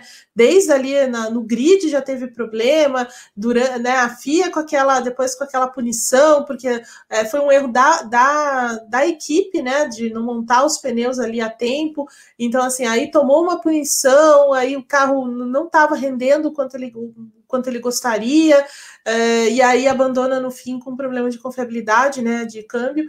Então, assim, eu acho que o Vettel ainda vai precisar de mais tempo aí nessa, nessa Aston Martin para se encontrar é, melhor na Fórmula 1 e tudo mais, mas ele não pode demorar tanto, né? Porque as coisas. É, o, né, a coisa tá girando ali, então assim é, é, estranho que ainda esteja assim, o Vettel ainda esteja nesse estágio é, de Ferrari, ainda daquele desânimo do ano passado e tudo mais, mas, assim, é, ele tem que se encontrar de alguma forma para tirar mais performance, ou vai ser toda a corrida esse, essa, é, esse desempenho ruim, essa, né, essa coisa que parece que não. essa zica que não sai. É, já deu o tempo dos dois, Gabriel? Não, eu acho que não. É, inclusive, eu volto a bater na tecla da adaptação. Vamos dar tempo para os caras se adaptarem às equipes novas, por causa do Alonso de voltar para a Fórmula 1. É, eu acho curioso, né? Porque na temporada passada é, bateram muito no Ocon por ele não conseguir se readaptar à Fórmula 1. Eu acho que a gente está vendo agora como os pilotos têm dificuldade mesmo de ficar tempo parado. É, pô, o Alonso é um bicampeão do mundo, sabe? É, e ele está tendo muita dificuldade para andar nesse carro. É, é, diferente, é uma é, é equipe diferente, é, o carro está diferente, as condições estão diferentes. Então eu acho que eles, eles precisam de tempo. No caso do Vettel, a única coisa que eu meio que exijo é que ele pare de andar atrás do Stroll. Assim, é, ele tem que pelo menos começar a trocar golpes com o Stroll. Ele tem que classificar na frente do Stroll. O Stroll não classifica bem, né? É, em ritmo de corrida, o canadense até melhorou bastante, assim, mas é, o Stroll não classifica bem o Vettel tem que classificar na frente dele uma vez ou outra, o Vettel tem que começar a chegar na frente dele, começar a, a beliscar um ponto ou outro, errar menos. O Vettel tem errado bastante, a tocada dele tá zero limpa. Então, acho que isso é um ponto é importante. O resto eu coloco na conta da adaptação. Isso eu dou esse tempo. Pro Alonso, eu acho que é mais tempo ele merece do que o Vettel, porque ele estava parado, né? Ele estava andando de outras coisas, de Dakar, de Indy, de WEC, é, e, e, participações esporádicas, né? Até eu diria. Tem, teve, teve ano que o Alonso fez três, quatro corridas, então ele estava praticamente aposentado, sei lá. É, então ele vai precisar de mais tempo. E, e, se, e acho que o que deixou essa, essa imagem do, do Alonso um pouco deturpada foi aquela classificação no Bahrein. É, porque o Ocon foi muito atrapalhado pelo Mazepin, e por isso que ele não passou do Q1. Mas a realidade é que o Alonso foi pior do que o Ocon em todas as sessões até agora. É, ele só largou na frente do Ocon no Bahrein por acaso. De resto, o Ocon foi melhor nos treinos livres, o ritmo de corrida do Ocon no Bahrein era melhor, é, agora em, em Imola, o Ocon foi melhor do que ele o tempo inteiro, mesmo escolhendo errado os pneus e caindo lá para o fim do grid, o Ocon chegou na frente do Alonso. Então é, é tempo para se adaptar, mas eu acho que esse tempo deveria ter sido dado também para o Ocon no ano passado, e o pessoal não teve essa mesma paciência. Espero que tenham agora. Muito bem. Você em casa acha que Vettel e Alonso estão fazendo hora extra na Fórmula 1? Coloque o seu comentário aqui no YouTube, na Twitch, twitch.tv barra grande prêmio, youtube.com barra grande prêmio TV. Inscreva-se nos dois canais que você sempre vai ter conteúdo diário nessas duas plataformas. E no YouTube, se você ainda não se inscreveu no canal, se inscreva, ative as notificações, ou ao menos dê o seu like. É sempre muito importante você dar o like, porque ajuda no engajamento do nosso programa. Daqui a pouco a gente vai ler mensagens do nosso público, o Rodrigo Berton já reunindo tal qual. Aliás, não, vem aqui, Rodrigo. Vem, vem aqui, neném. Vem, neném. De ter mensagens, você acha. Bom, o Alonso eu sei que você vai, lá, vai falar, não, porque eu amo. Mas o Vettel, você. Já deu? Eu acho que os dois. O quê? Eu acho que eles não precisavam passar por isso mais. Um é tetracampeão, o outro é bicampeão e mais um título mundial do Endurance. Eu acho que eles não precisavam passar por isso nessa altura da carreira de o Vettel de tomar pau do Stroll, o Alonso de estar tá carregando o carro nas costas lá na, na Alpine. Eu acho que eles poderiam estar sossegadinhos, curtindo a vida deles do jeito, aproveitando a grana que eles ganharam durante a vida. Eu, como fã dos dois, eu acho meio estranho ver é, seis títulos mundiais andando no fim do grid. Isso serve também para o Kimi Raikkonen, que está lá cumprindo tabela na Alfa Romeo. Você achou que eu fosse defender o Alonso? Tenho, tinha certeza. Você achou? Eu, eu, posso, eu posso cometer um momento histórico aqui? Pois não. Quero defender Kimi Raikkonen agora. Ah, não é possível. Não, porque assim, a gente bate demais no Raikkonen o tempo inteiro faz uns anos já, e com razão. O Raikkonen fez figuração na Ferrari por muito tempo, fez figuração na Alfa Romeo por um bom tempo, mas desde a metade da temporada passada, e isso se estende às duas primeiras corridas do ano, o Raikkonen tá bem. O Raikkonen tá bem. Ele tá competitivo, ele tá com vontade, ele tá fazendo boas ultrapassagens, ele tá se defendendo bem. É, por mais que eu acho que ele já poderia ter se aposentado anos atrás, já que ele tá aí, que ele ande com vontade. E eu acho que ele tá. Concorda, Evelyn? Eu concordo. Assim, eu não acho que eu não acho que nem o Vettel nem o Alonso estão fazendo hora extra também. Imagina, os caras. O Vettel tem 33 anos, ele tem muito ainda para andar. É claro que o momento que ele está vivendo não é o melhor da carreira, enfim, nos últimos anos, mas assim, isso não quer dizer que ele tenha que parar por causa disso, imagina. Eu acho que é, tem que andar. E acho que o Kimi Raikkonen também está fazendo aquilo que ele gosta e ele tem espaço para fazer, tem mais o que fazer mesmo. E o Alonso. Gente, como que o Alonso vai parar? Me fala. O Alonso foi, para a Indy, foi para o Endurance, foi para o Dakar, assim, ele tem mais é que andar mesmo, é, sabe? E é isso, assim, não, não acho que é, a idade ou o fato de não estar no melhor momento ou não ter o melhor carro às mãos é, faz alguma diferença. Imagina, se o Alonso estivesse na Mercedes, a gente ia estar tá falando isso? Não, né? Então, assim, é, é, essas coisas que eu acho que a gente tem, tem que equilibrar um pouquinho né? Assim, eu, eu fico muito feliz que a Fórmula 1 tenha quatro campeões do mundo lá no grid, né? Imagina, num grid. Eu acho que eu acho que o que é errado é ter um Latifi no grid. Esse sim, é ter um mais Yep no grid, sabe? Esses caras não podem estar um Giovinazzi no grid. Esses caras não podem estar no grid. Ah, mas o meu ponto, é. Evelyn, é que não, eu, eu, não gosto de ver campeões do mundo andando do décimo lugar para trás. Esse é o meu ponto. Eu mas, acho que eles não precisam mas... passar por isso. Não, tudo bem. Eu acho que eles têm outras não... opções na carreira. Não, que opções você tem além da Fórmula 1? Entendeu? Ah, Evelyn, Aí o, o Alonso tá. mesmo provou. Sim, mas só que a Fórmula 1 está acima disso, B. Aí tá, que, isso que eu quero Evelyn, dizer. Eu, eu, eu, acho que... Você estar na Fórmula 1 é mais importante do que você estar tá no Rally Dakar. Desculpa, é? Entendeu? É mais importante do que você cair num bump day no, na, em Indianápolis. Opa, não, opa, não, não. Olha lá como a é senhora é verdade, fala do gente. nosso bumpzinho. O bump Olha day lá. foi uma vergonha. Sim, aquilo sim foi. foi. uma vergonha. Foi aquilo também. Foi uma mancha na carreira dele. Né? Assim, não tinha nada que tava tá lá perdendo tempo naquela, naquele esquema horrível que eles montaram e que eles sabiam que não ia dar certo, né? Então, e, isso, isso que é errado. Agora, ele tá na Fórmula 1, não tem, não tem uma, sabe, não tem uma contraindicação. eu também sou, completa, eu sou completamente partidário dessa opinião. Eu acho que cada um faz o que quiser da vida. Se eles têm emprego, se eles têm vaga no grid, as pessoas oferecem a vaga e eles sentem que eles podem, meu, vai. E, e, eu acho que eles podem entregar, os três ainda podem entregar. O Vettel vive uma, uma fase, mas ele é o mais novo dos três. É, então, é, com certeza ele pode virar isso. O Alonso, o Alonso é espetacular, absurdamente técnico e está se readaptando. Então, acho que vai conseguir também. E o Raikkonen está em boa fase, tá, tá, tá, o Raikkonen voltou a ter tesão de competir. Isso é o mais importante. Isso é o que mais irritava. Então, eu, eu concordo super. Eu acho que os três têm que continuar o quanto eles quiserem. Né, então, eu também, eu acho que isso dá muita.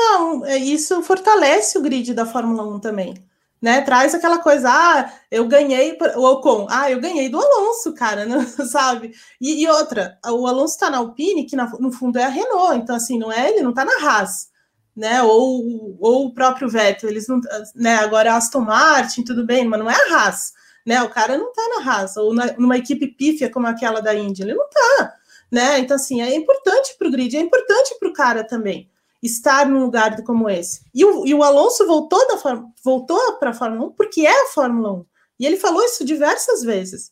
Então, assim, é, eu, realmente eu acho que eles não estão fazendo hora extra, eu acho que em algum momento as coisas vão começar a se acertar e eles têm muito para entregar ainda para a Fórmula 1. E é importante ter campeões do mundo na, na Fórmula 1, no grid da Fórmula 1.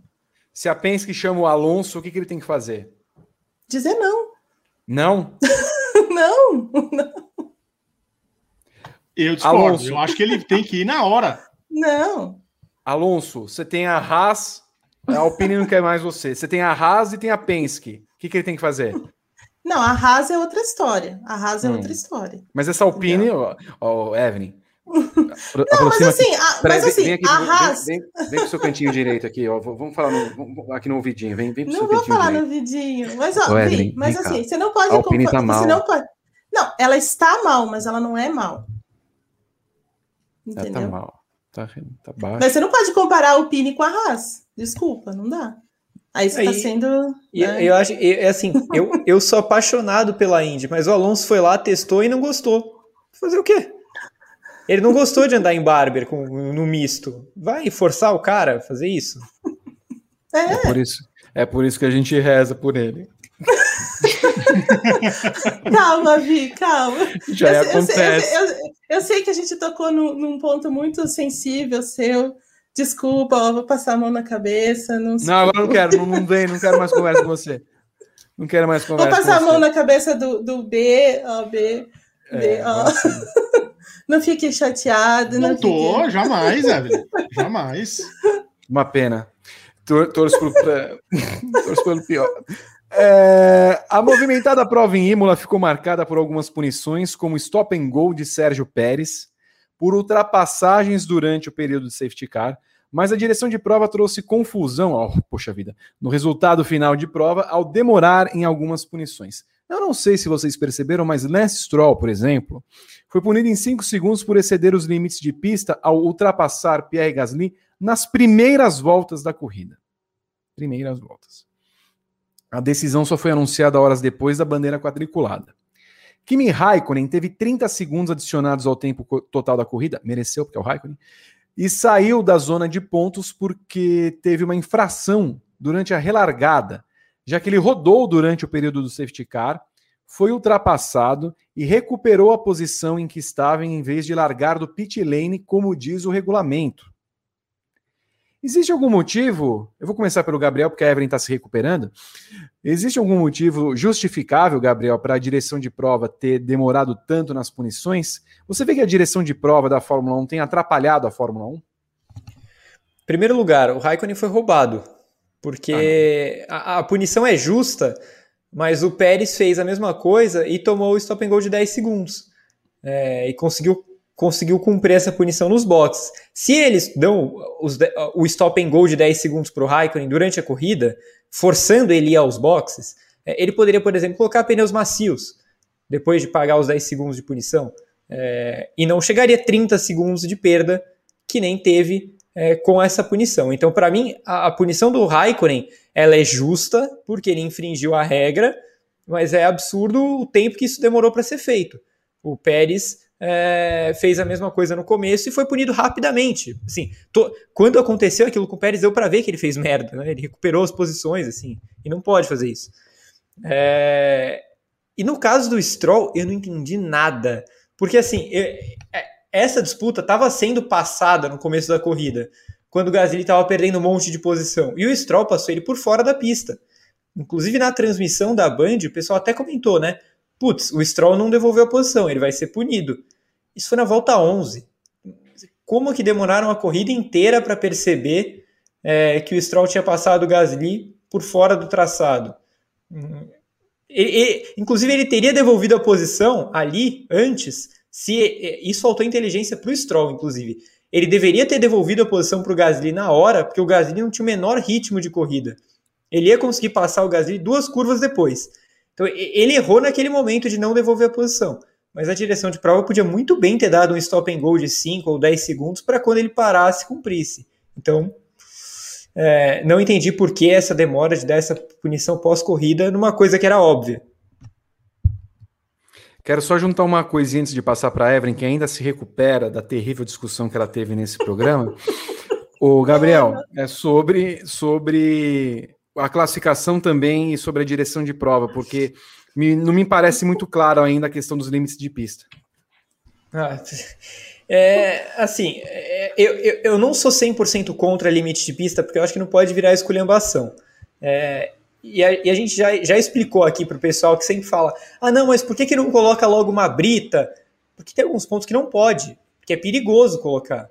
Tem alguns, alguns lugares em que se tem a, o limite de pista e que não dá para colocar a brita, porque daria o risco do cara colocar o pezinho lá na brita e dar uma porrada violenta. Então por isso que não colocam mas tem que ser claro, né? Tem que ser, tem que ser bem explicado. É assim, é... por que, que o limite de pista não é a faixa e é a zebra? Ou então por que, que em uma volta é a zebra e no outro é a faixa? É, acho que o exemplo do Norris é o melhor de todos. No Q2 ele excedeu pra cacete o limite de pista e a volta dele foi validada. No Q3 ele excedeu um pouco e a volta dele foi anulada. Então é, precisa ser melhor explicado para se ter uma rigidez maior com o que for regra e não com o que for interpretativo, porque do, do jeito que tá, tá interpretativo. O Eleven, vem cá. Os limites de pista da Indy. Você vai limites de... oh, Eleven. Eleven, os limites de pista da Indy são melhores que da Fórmula 1? São. Ah! São, são. Lá pode dessa tudo, vez, né, Dessa vez eu vou, eu vou, eu vou concordar com você. Ô, Evan, nós temos que fazer um programa contando as nossas peripécias em Indianápolis. As suas peripécias. Não, né? quase não somos presos por sua causa, Evelyn. Eu lembro por minha causa. Quando você cometeu um, um delito terrível. Gá. Por minha causa, Gá. A direção de prova quase, quase atirou do autódromo. Você, não, você é, você é a pior pessoa, você engana os, os, os, fiscais, os caras da sete lá. Você, você engana. Você quer, você quer estacionar onde não pode Entendeu? É, mas é, pode. tradição é tradição. Tradição é, é então. Eu fui para Indianápolis com a Evelyn em 2016, né, Evelyn? O 14. 14 e 16. 14 e 16. Eu sempre estacionava num lugar. Tradição é tradição. Eu queria colocar o carro sempre onde eu coloquei. Ah, não, tem de andar três. Não, não, não, não. Vai ser aqui. Aí a gente Aí deu um gato. Aconteceu? A gente deu um gato falando: ah, a senhora aqui tá com problema, não pode andar. E ficava colocando o carro. Bom, Evelyn, conta sobre a direção. Depois a gente conta em outro, outro programa. O dia, Conta... que, o, o, dia, que, o dia que, que guincharam o carro é esse dia que você quer contar. Foi, aconteceu, foi. Guincharam um carro, ué. Pode guincharam acontecer. Aconteceria isso? Não, não, não. Porque, não, porque a gente não conseguiria. Porque a gente não conseguiria estacionar lá, né? Se fosse a Fórmula 1. É, não, não teria como. Acho que teríamos problemas. Mas a Índia, eu recomendo a Indy para todos. Sim. Evelyn, nós vamos contar isso num, num programa à parte. Gabriel Curti e, e, Rodrigo Berton também hão de contar a peripécia quando foram de Chicago a Indianápolis. Quase morreram de no meio ônibus. da estrada, de ônibus. A Índia. Miss é um... Sams. Do, nunca esqueço o nome da Miss Sams, que tinha uma voz de filme da sessão da tarde. Welcome next, to Gary, Indiana. Gary, Indiana, next stop, Gary, Indiana, que dormiu na estrada. Dormiu. O motorista dormiu na estrada, uma estrada reta de Chicago a Indianápolis, eles quase tiveram um, um triste passamento. Mas essas Mas a, histórias contaremos. A história mais engraçada minha e do Gá é no pós 500 milhas, quando a gente voltou para casa que a gente estava hospedado, que o, o host queria saber como é que foi a corrida. E a gente estava às 17 horas no autódromo, a gente só queria tomar um banho, dormir e comer, e ele queria saber como é que tinha sido a corrida. Foi a primeira vez que eu vi o Gá mal-humorado na vida. Eu conheço o Gá já há um assim, tempão. Assim, o, o, o, Bertão tava muito puto com a vida já. Ele só, ele só queria morrer. É, eu, só queria, eu só queria dormir. E o, e o Tom, o querido Tom, ele é um maravilhoso, graça, Tom. maravilhoso. Mas naquele dia ele resolveu lavar o banheiro. É, e a gente não conseguia simplesmente tomar banho e dormir, que era só o que a gente queria. E ele ficava lá lavando o banheiro, e aí toda hora ele passava Hondereis, Hondereis, Hondereis. Aí o Berton, Gá, pelo amor de Deus, o que ele tá falando? Eu, Who won the race? É isso que ele tá perguntando. Fala lá pra ele, vai. Não, você não fala assim, não. O Gá passou por mim. Berton, fala pra ele logo quem ganhou a corrida, por favor.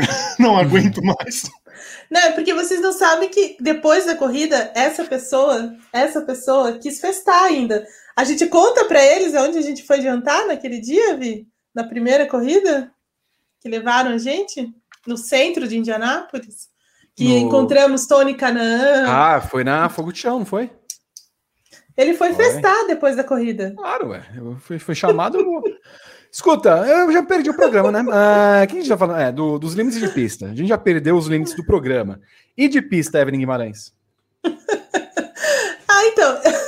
eu gosto da Indy porque é, ela é mais flexível nisso e todo mundo sabe. Então, ok, né? Agora, como eu falo, tá, ah, isso pode, aquilo não pode, ou isso agora pode, e isso não pode mais, assim, no meio da corrida, ou vem com aquela coisa de vantagem duradoura, aí não dá.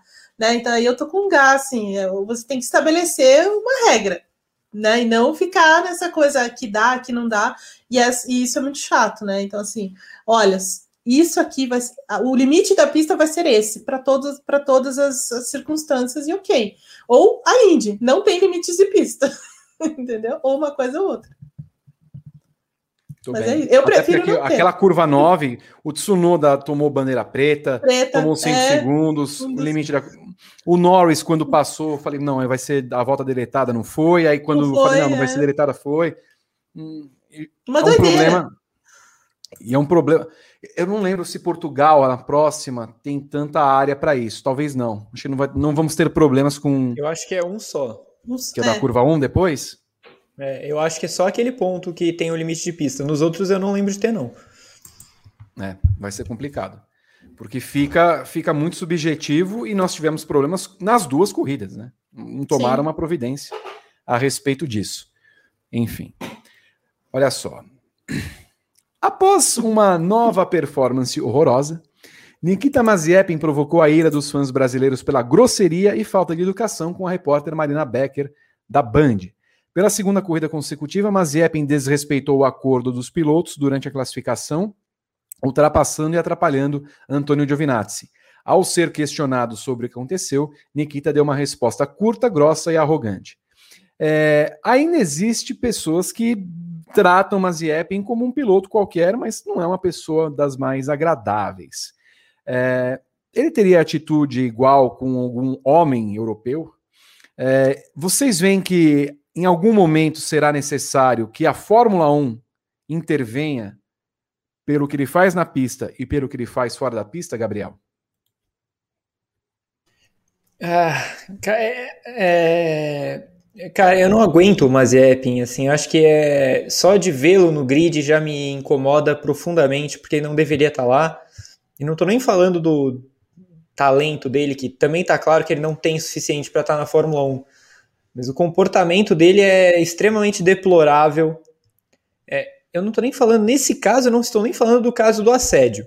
Estou falando de dentro da pista, eu já achava extremamente condenável tudo que ele fazia, que ele achava que a, a equipe era dele, a categoria era dele, que o mundo girava em torno dele, e que quando ele batia a culpa era do outro, e que ninguém podia encostar nele, enfim.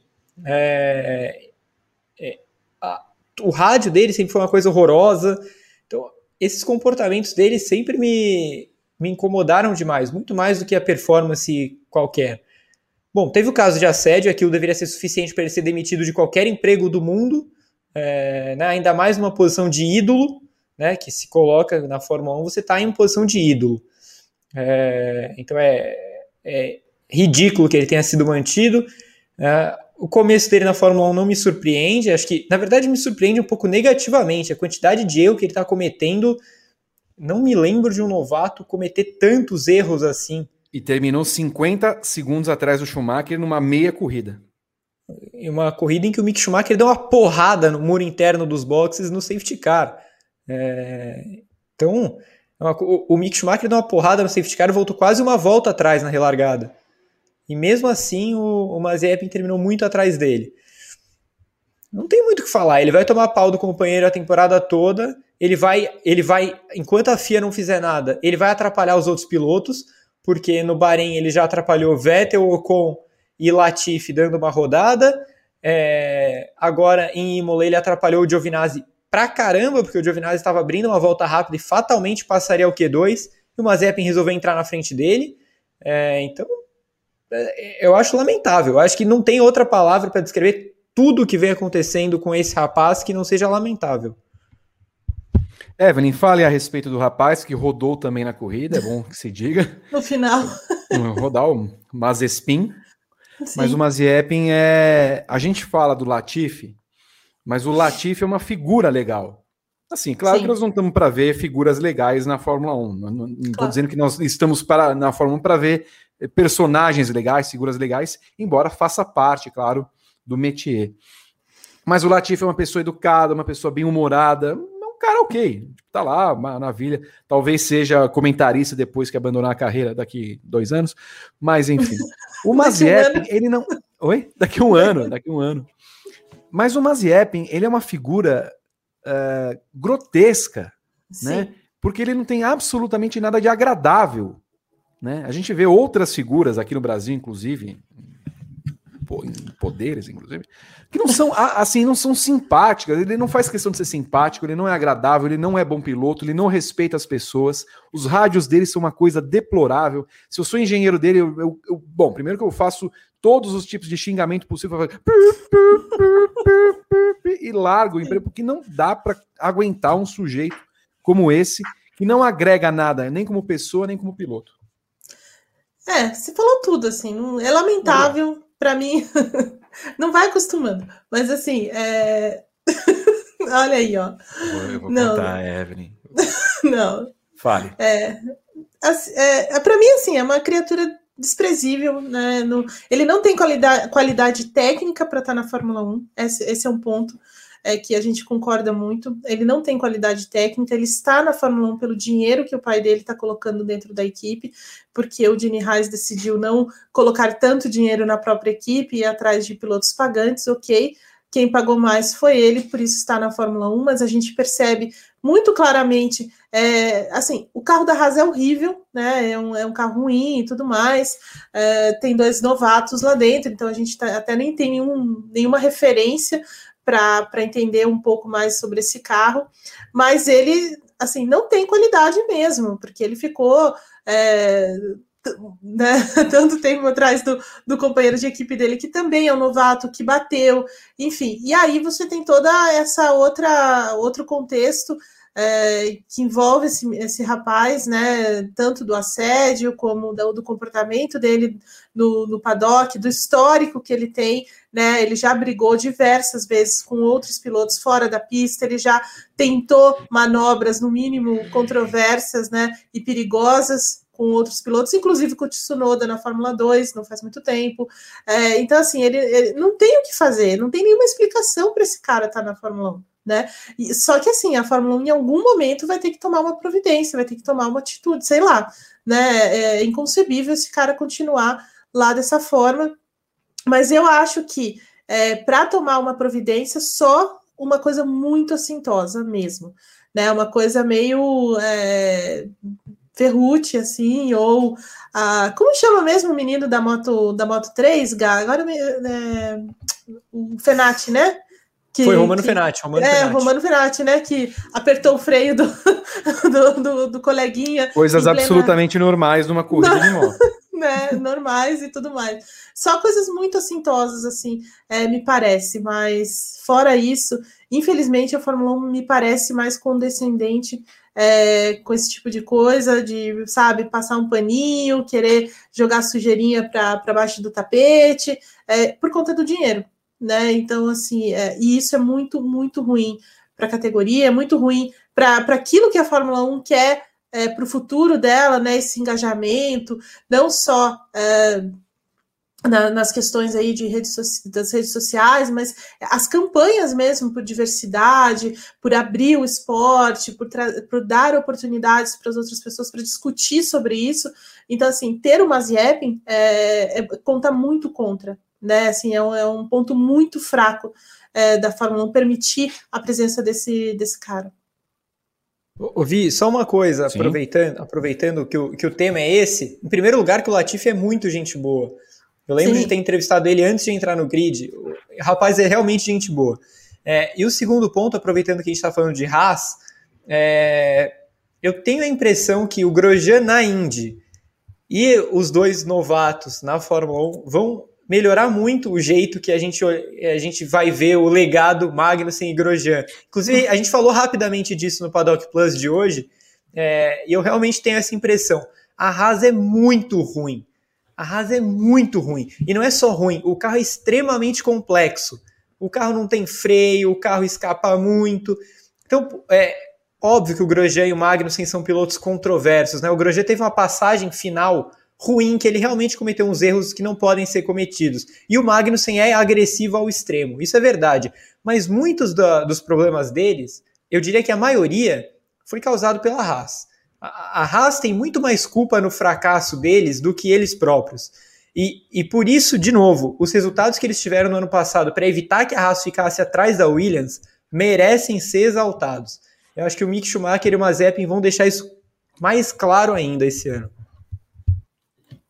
Muito bem. É, e para falar um pouquinho a respeito da próxima etapa do campeonato, o GP de Portugal, o que esperamos? O que dá para já vislumbrar, faltando duas semanas, para essa próxima corrida, Evelyn Guimarães? Então, assim, no ano passado, o, o o Hamilton acabou vencendo a corrida, mas a, as primeiras voltas daquela corrida foi algo sensacional, né? Foi uma das foi um dos melhores inícios de corrida dos últimos tempos, né? Uma doideira completa, Carlos Sainz liderando a corrida, chovendo, aquele asfalto é, que tinha sido acabado, né? Eles tinham acabado de recapear a pista, enfim. É, é uma baita pista aquela de Portugal é linda, é, traçado incrível, né? Que ele sobe, desce, curvas de alta, de baixa, enfim, uma reta grande em descida.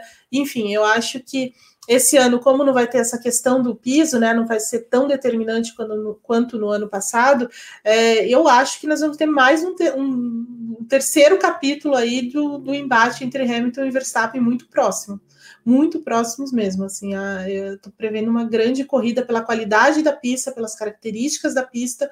É, eu só não sei se a gente vai, como é que o clima vai interferir, né, Gá? Aí tem que você tem que puxar o seu a Anne Lotterman aí. Só, só, semana que vem. Só semana, só semana que, vem. que vem, né? Para a gente ter uma, uma noção melhor.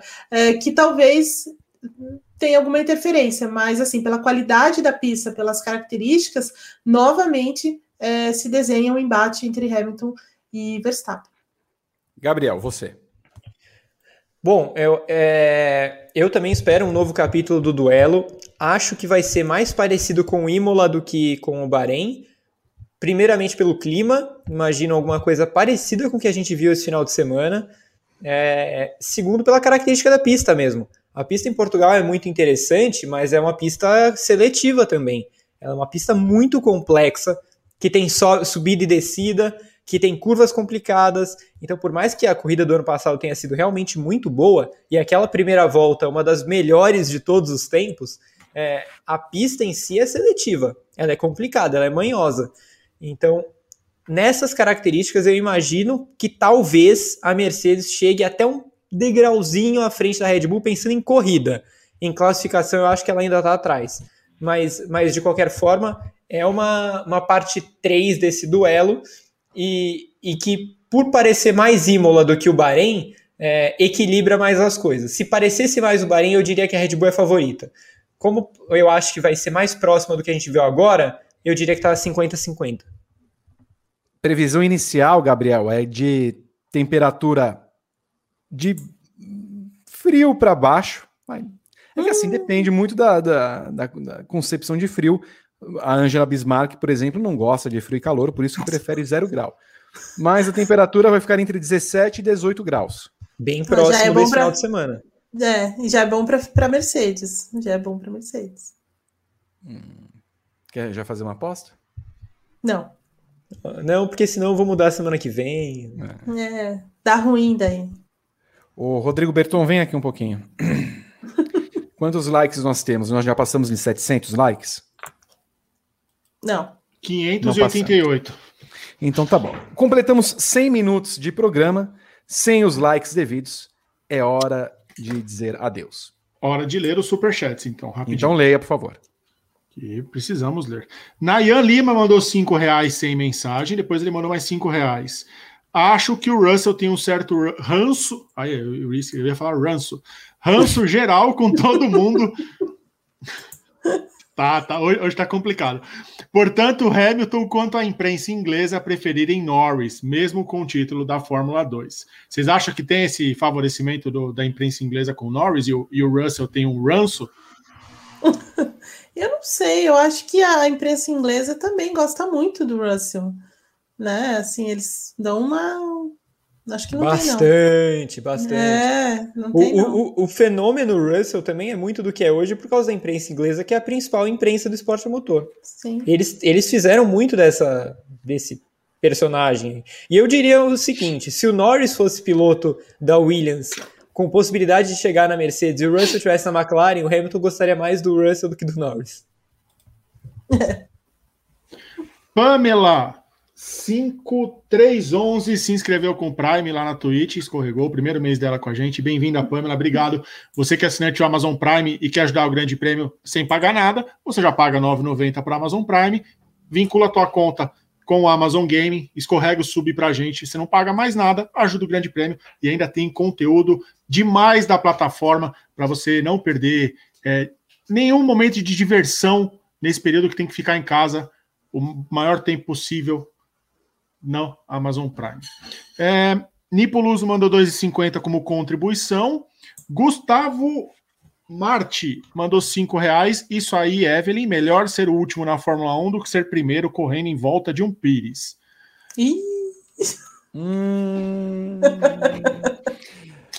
Olha só. O que, que, é melhor ser na vida, Dixon ou Mazepin? Eu pergunto é, eu acho, eu acho, eu acho. As pessoas lembram mais do Hélio Castro Neves, que ganhou três vezes em Indianápolis, ou lembram de quem, Vitor? Me ajuda o nome aí. Esteban Ocon. Tarso Marques. Tarso Marques. Oh, Olha, Mas... provocador. Gá. Jacó Oliveira mandou cinco reais. Vocês acham que Gaslyzinho tem possibilidade na Mercedes com esse rendimento na AlphaTauri? Eu acho que, eu acho que não, porque a Mercedes é, tende a privilegiar quem está no programa dela. Então eu, eu vejo mais possibilidades para o Gasly em outros times, tipo a Alpine no futuro, ou coisas parecidas. É, eu não descarto um dia, talvez, ele chegar lá, mas muita coisa precisaria mudar nesse meio do caminho que, que hoje não parece possível. E aí, Vitor, para encerrar, a gente tem aquele momento nosso de todo o programa, que é a participação de Rafael da Silva Coelho. Ele mandou. é, o Rafael é, é, um maravilhoso. Pessoa incrível. Só Ele antes do Rafael, antes do Rafael, Tony Canaan ou Ricardo Rossetti? Eu pergunto para vocês.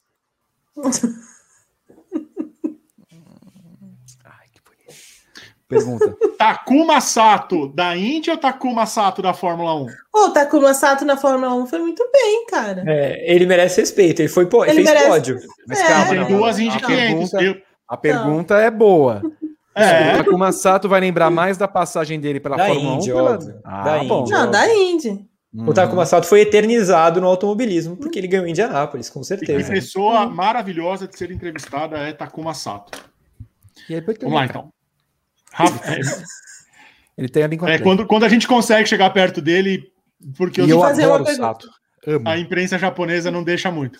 É, Rafael da Silva Coelho mandou R$ 21,07. Eu amo os valores que são sempre quebrados. O que vocês pensam sobre o conceito matemático de paridade e, mais especificamente, sobre a paridade do número zero? Acham que a imagem que o Wikipedia usa para ilustrar a paridade do zero é boa para isso? É uma balança. Eu fui pesquisar.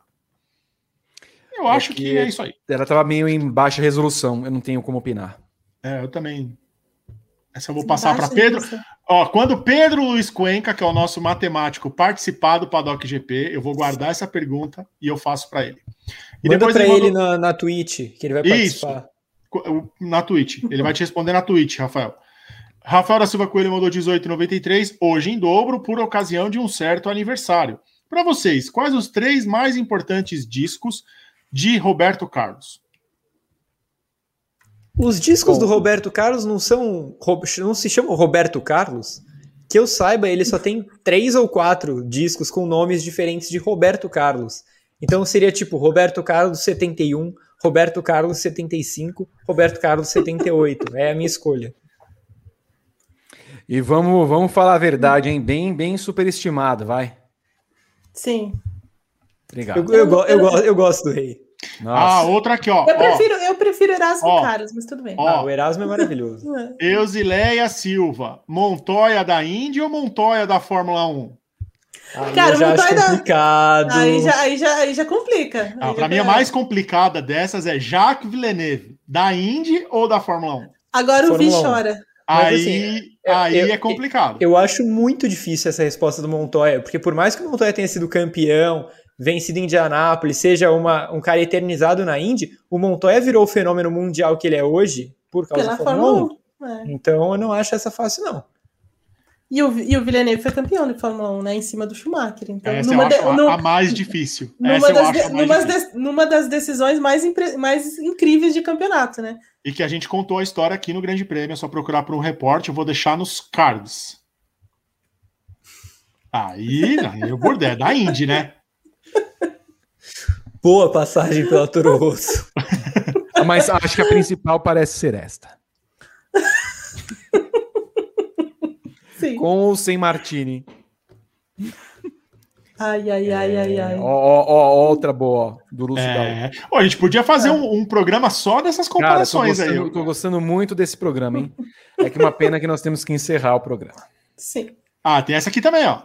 Qual? Hum, Da mata da Índia ou da, da Fórmula 1? Esse programa é um programa que vale um, um- Vamos fazer o GP às 10? Falando desse tema? Vamos, Vamos, fazer um podcast falando desse tema? Um podcast desse tema. Vamos. É o dessa Os semana. pilotos pronto, que definido. correram nas Tá decidido o tema do. Padocast dessa semana. Então, Eu, eu vou mandar agora a mensagem para Pedro Henrique Marum para montar o roteiro amanhã cedo. Programa É, tá- 100, Padocast 100, inclusive. Padocast Isso, 100, legal sim. tema. Bom tema, bom Isso. tema. Confirmado, então. Bom tema. Então já temos definido aqui com vocês ao vivo o tema do nosso próximo Padocast na É, o pessoal quinta-feira. fala que a gente não vê as, as, as ideias do chat, a gente vê tudo. Ó, que essa aqui é uma boa, Ó. pelo jeito, ó.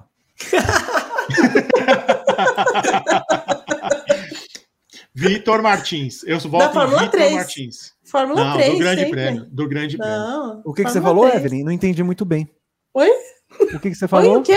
Não vi. Bom, Evelyn Guimarães, ela. Vou falar pra vocês o que aconteceu. Não. Aqui, ó. Essa aqui é legal Ó, também, gente- ó. ó, Ó, essa aqui é legal, hein? Andretti da Fórmula 1 da Indy. Não tem nem dúvida.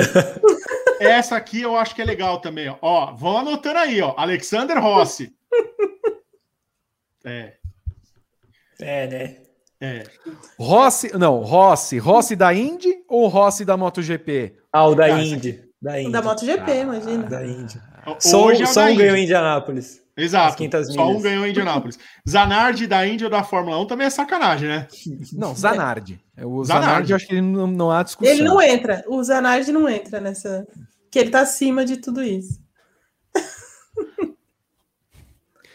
Bom, Estamos encerrando a edição de hoje do Paddock GP. Eu quero agradecer muito a Evelyn Guimarães, a Gabriel Curti, a Rodrigo Berton, a todos vocês que acompanharam esta delícia de programa.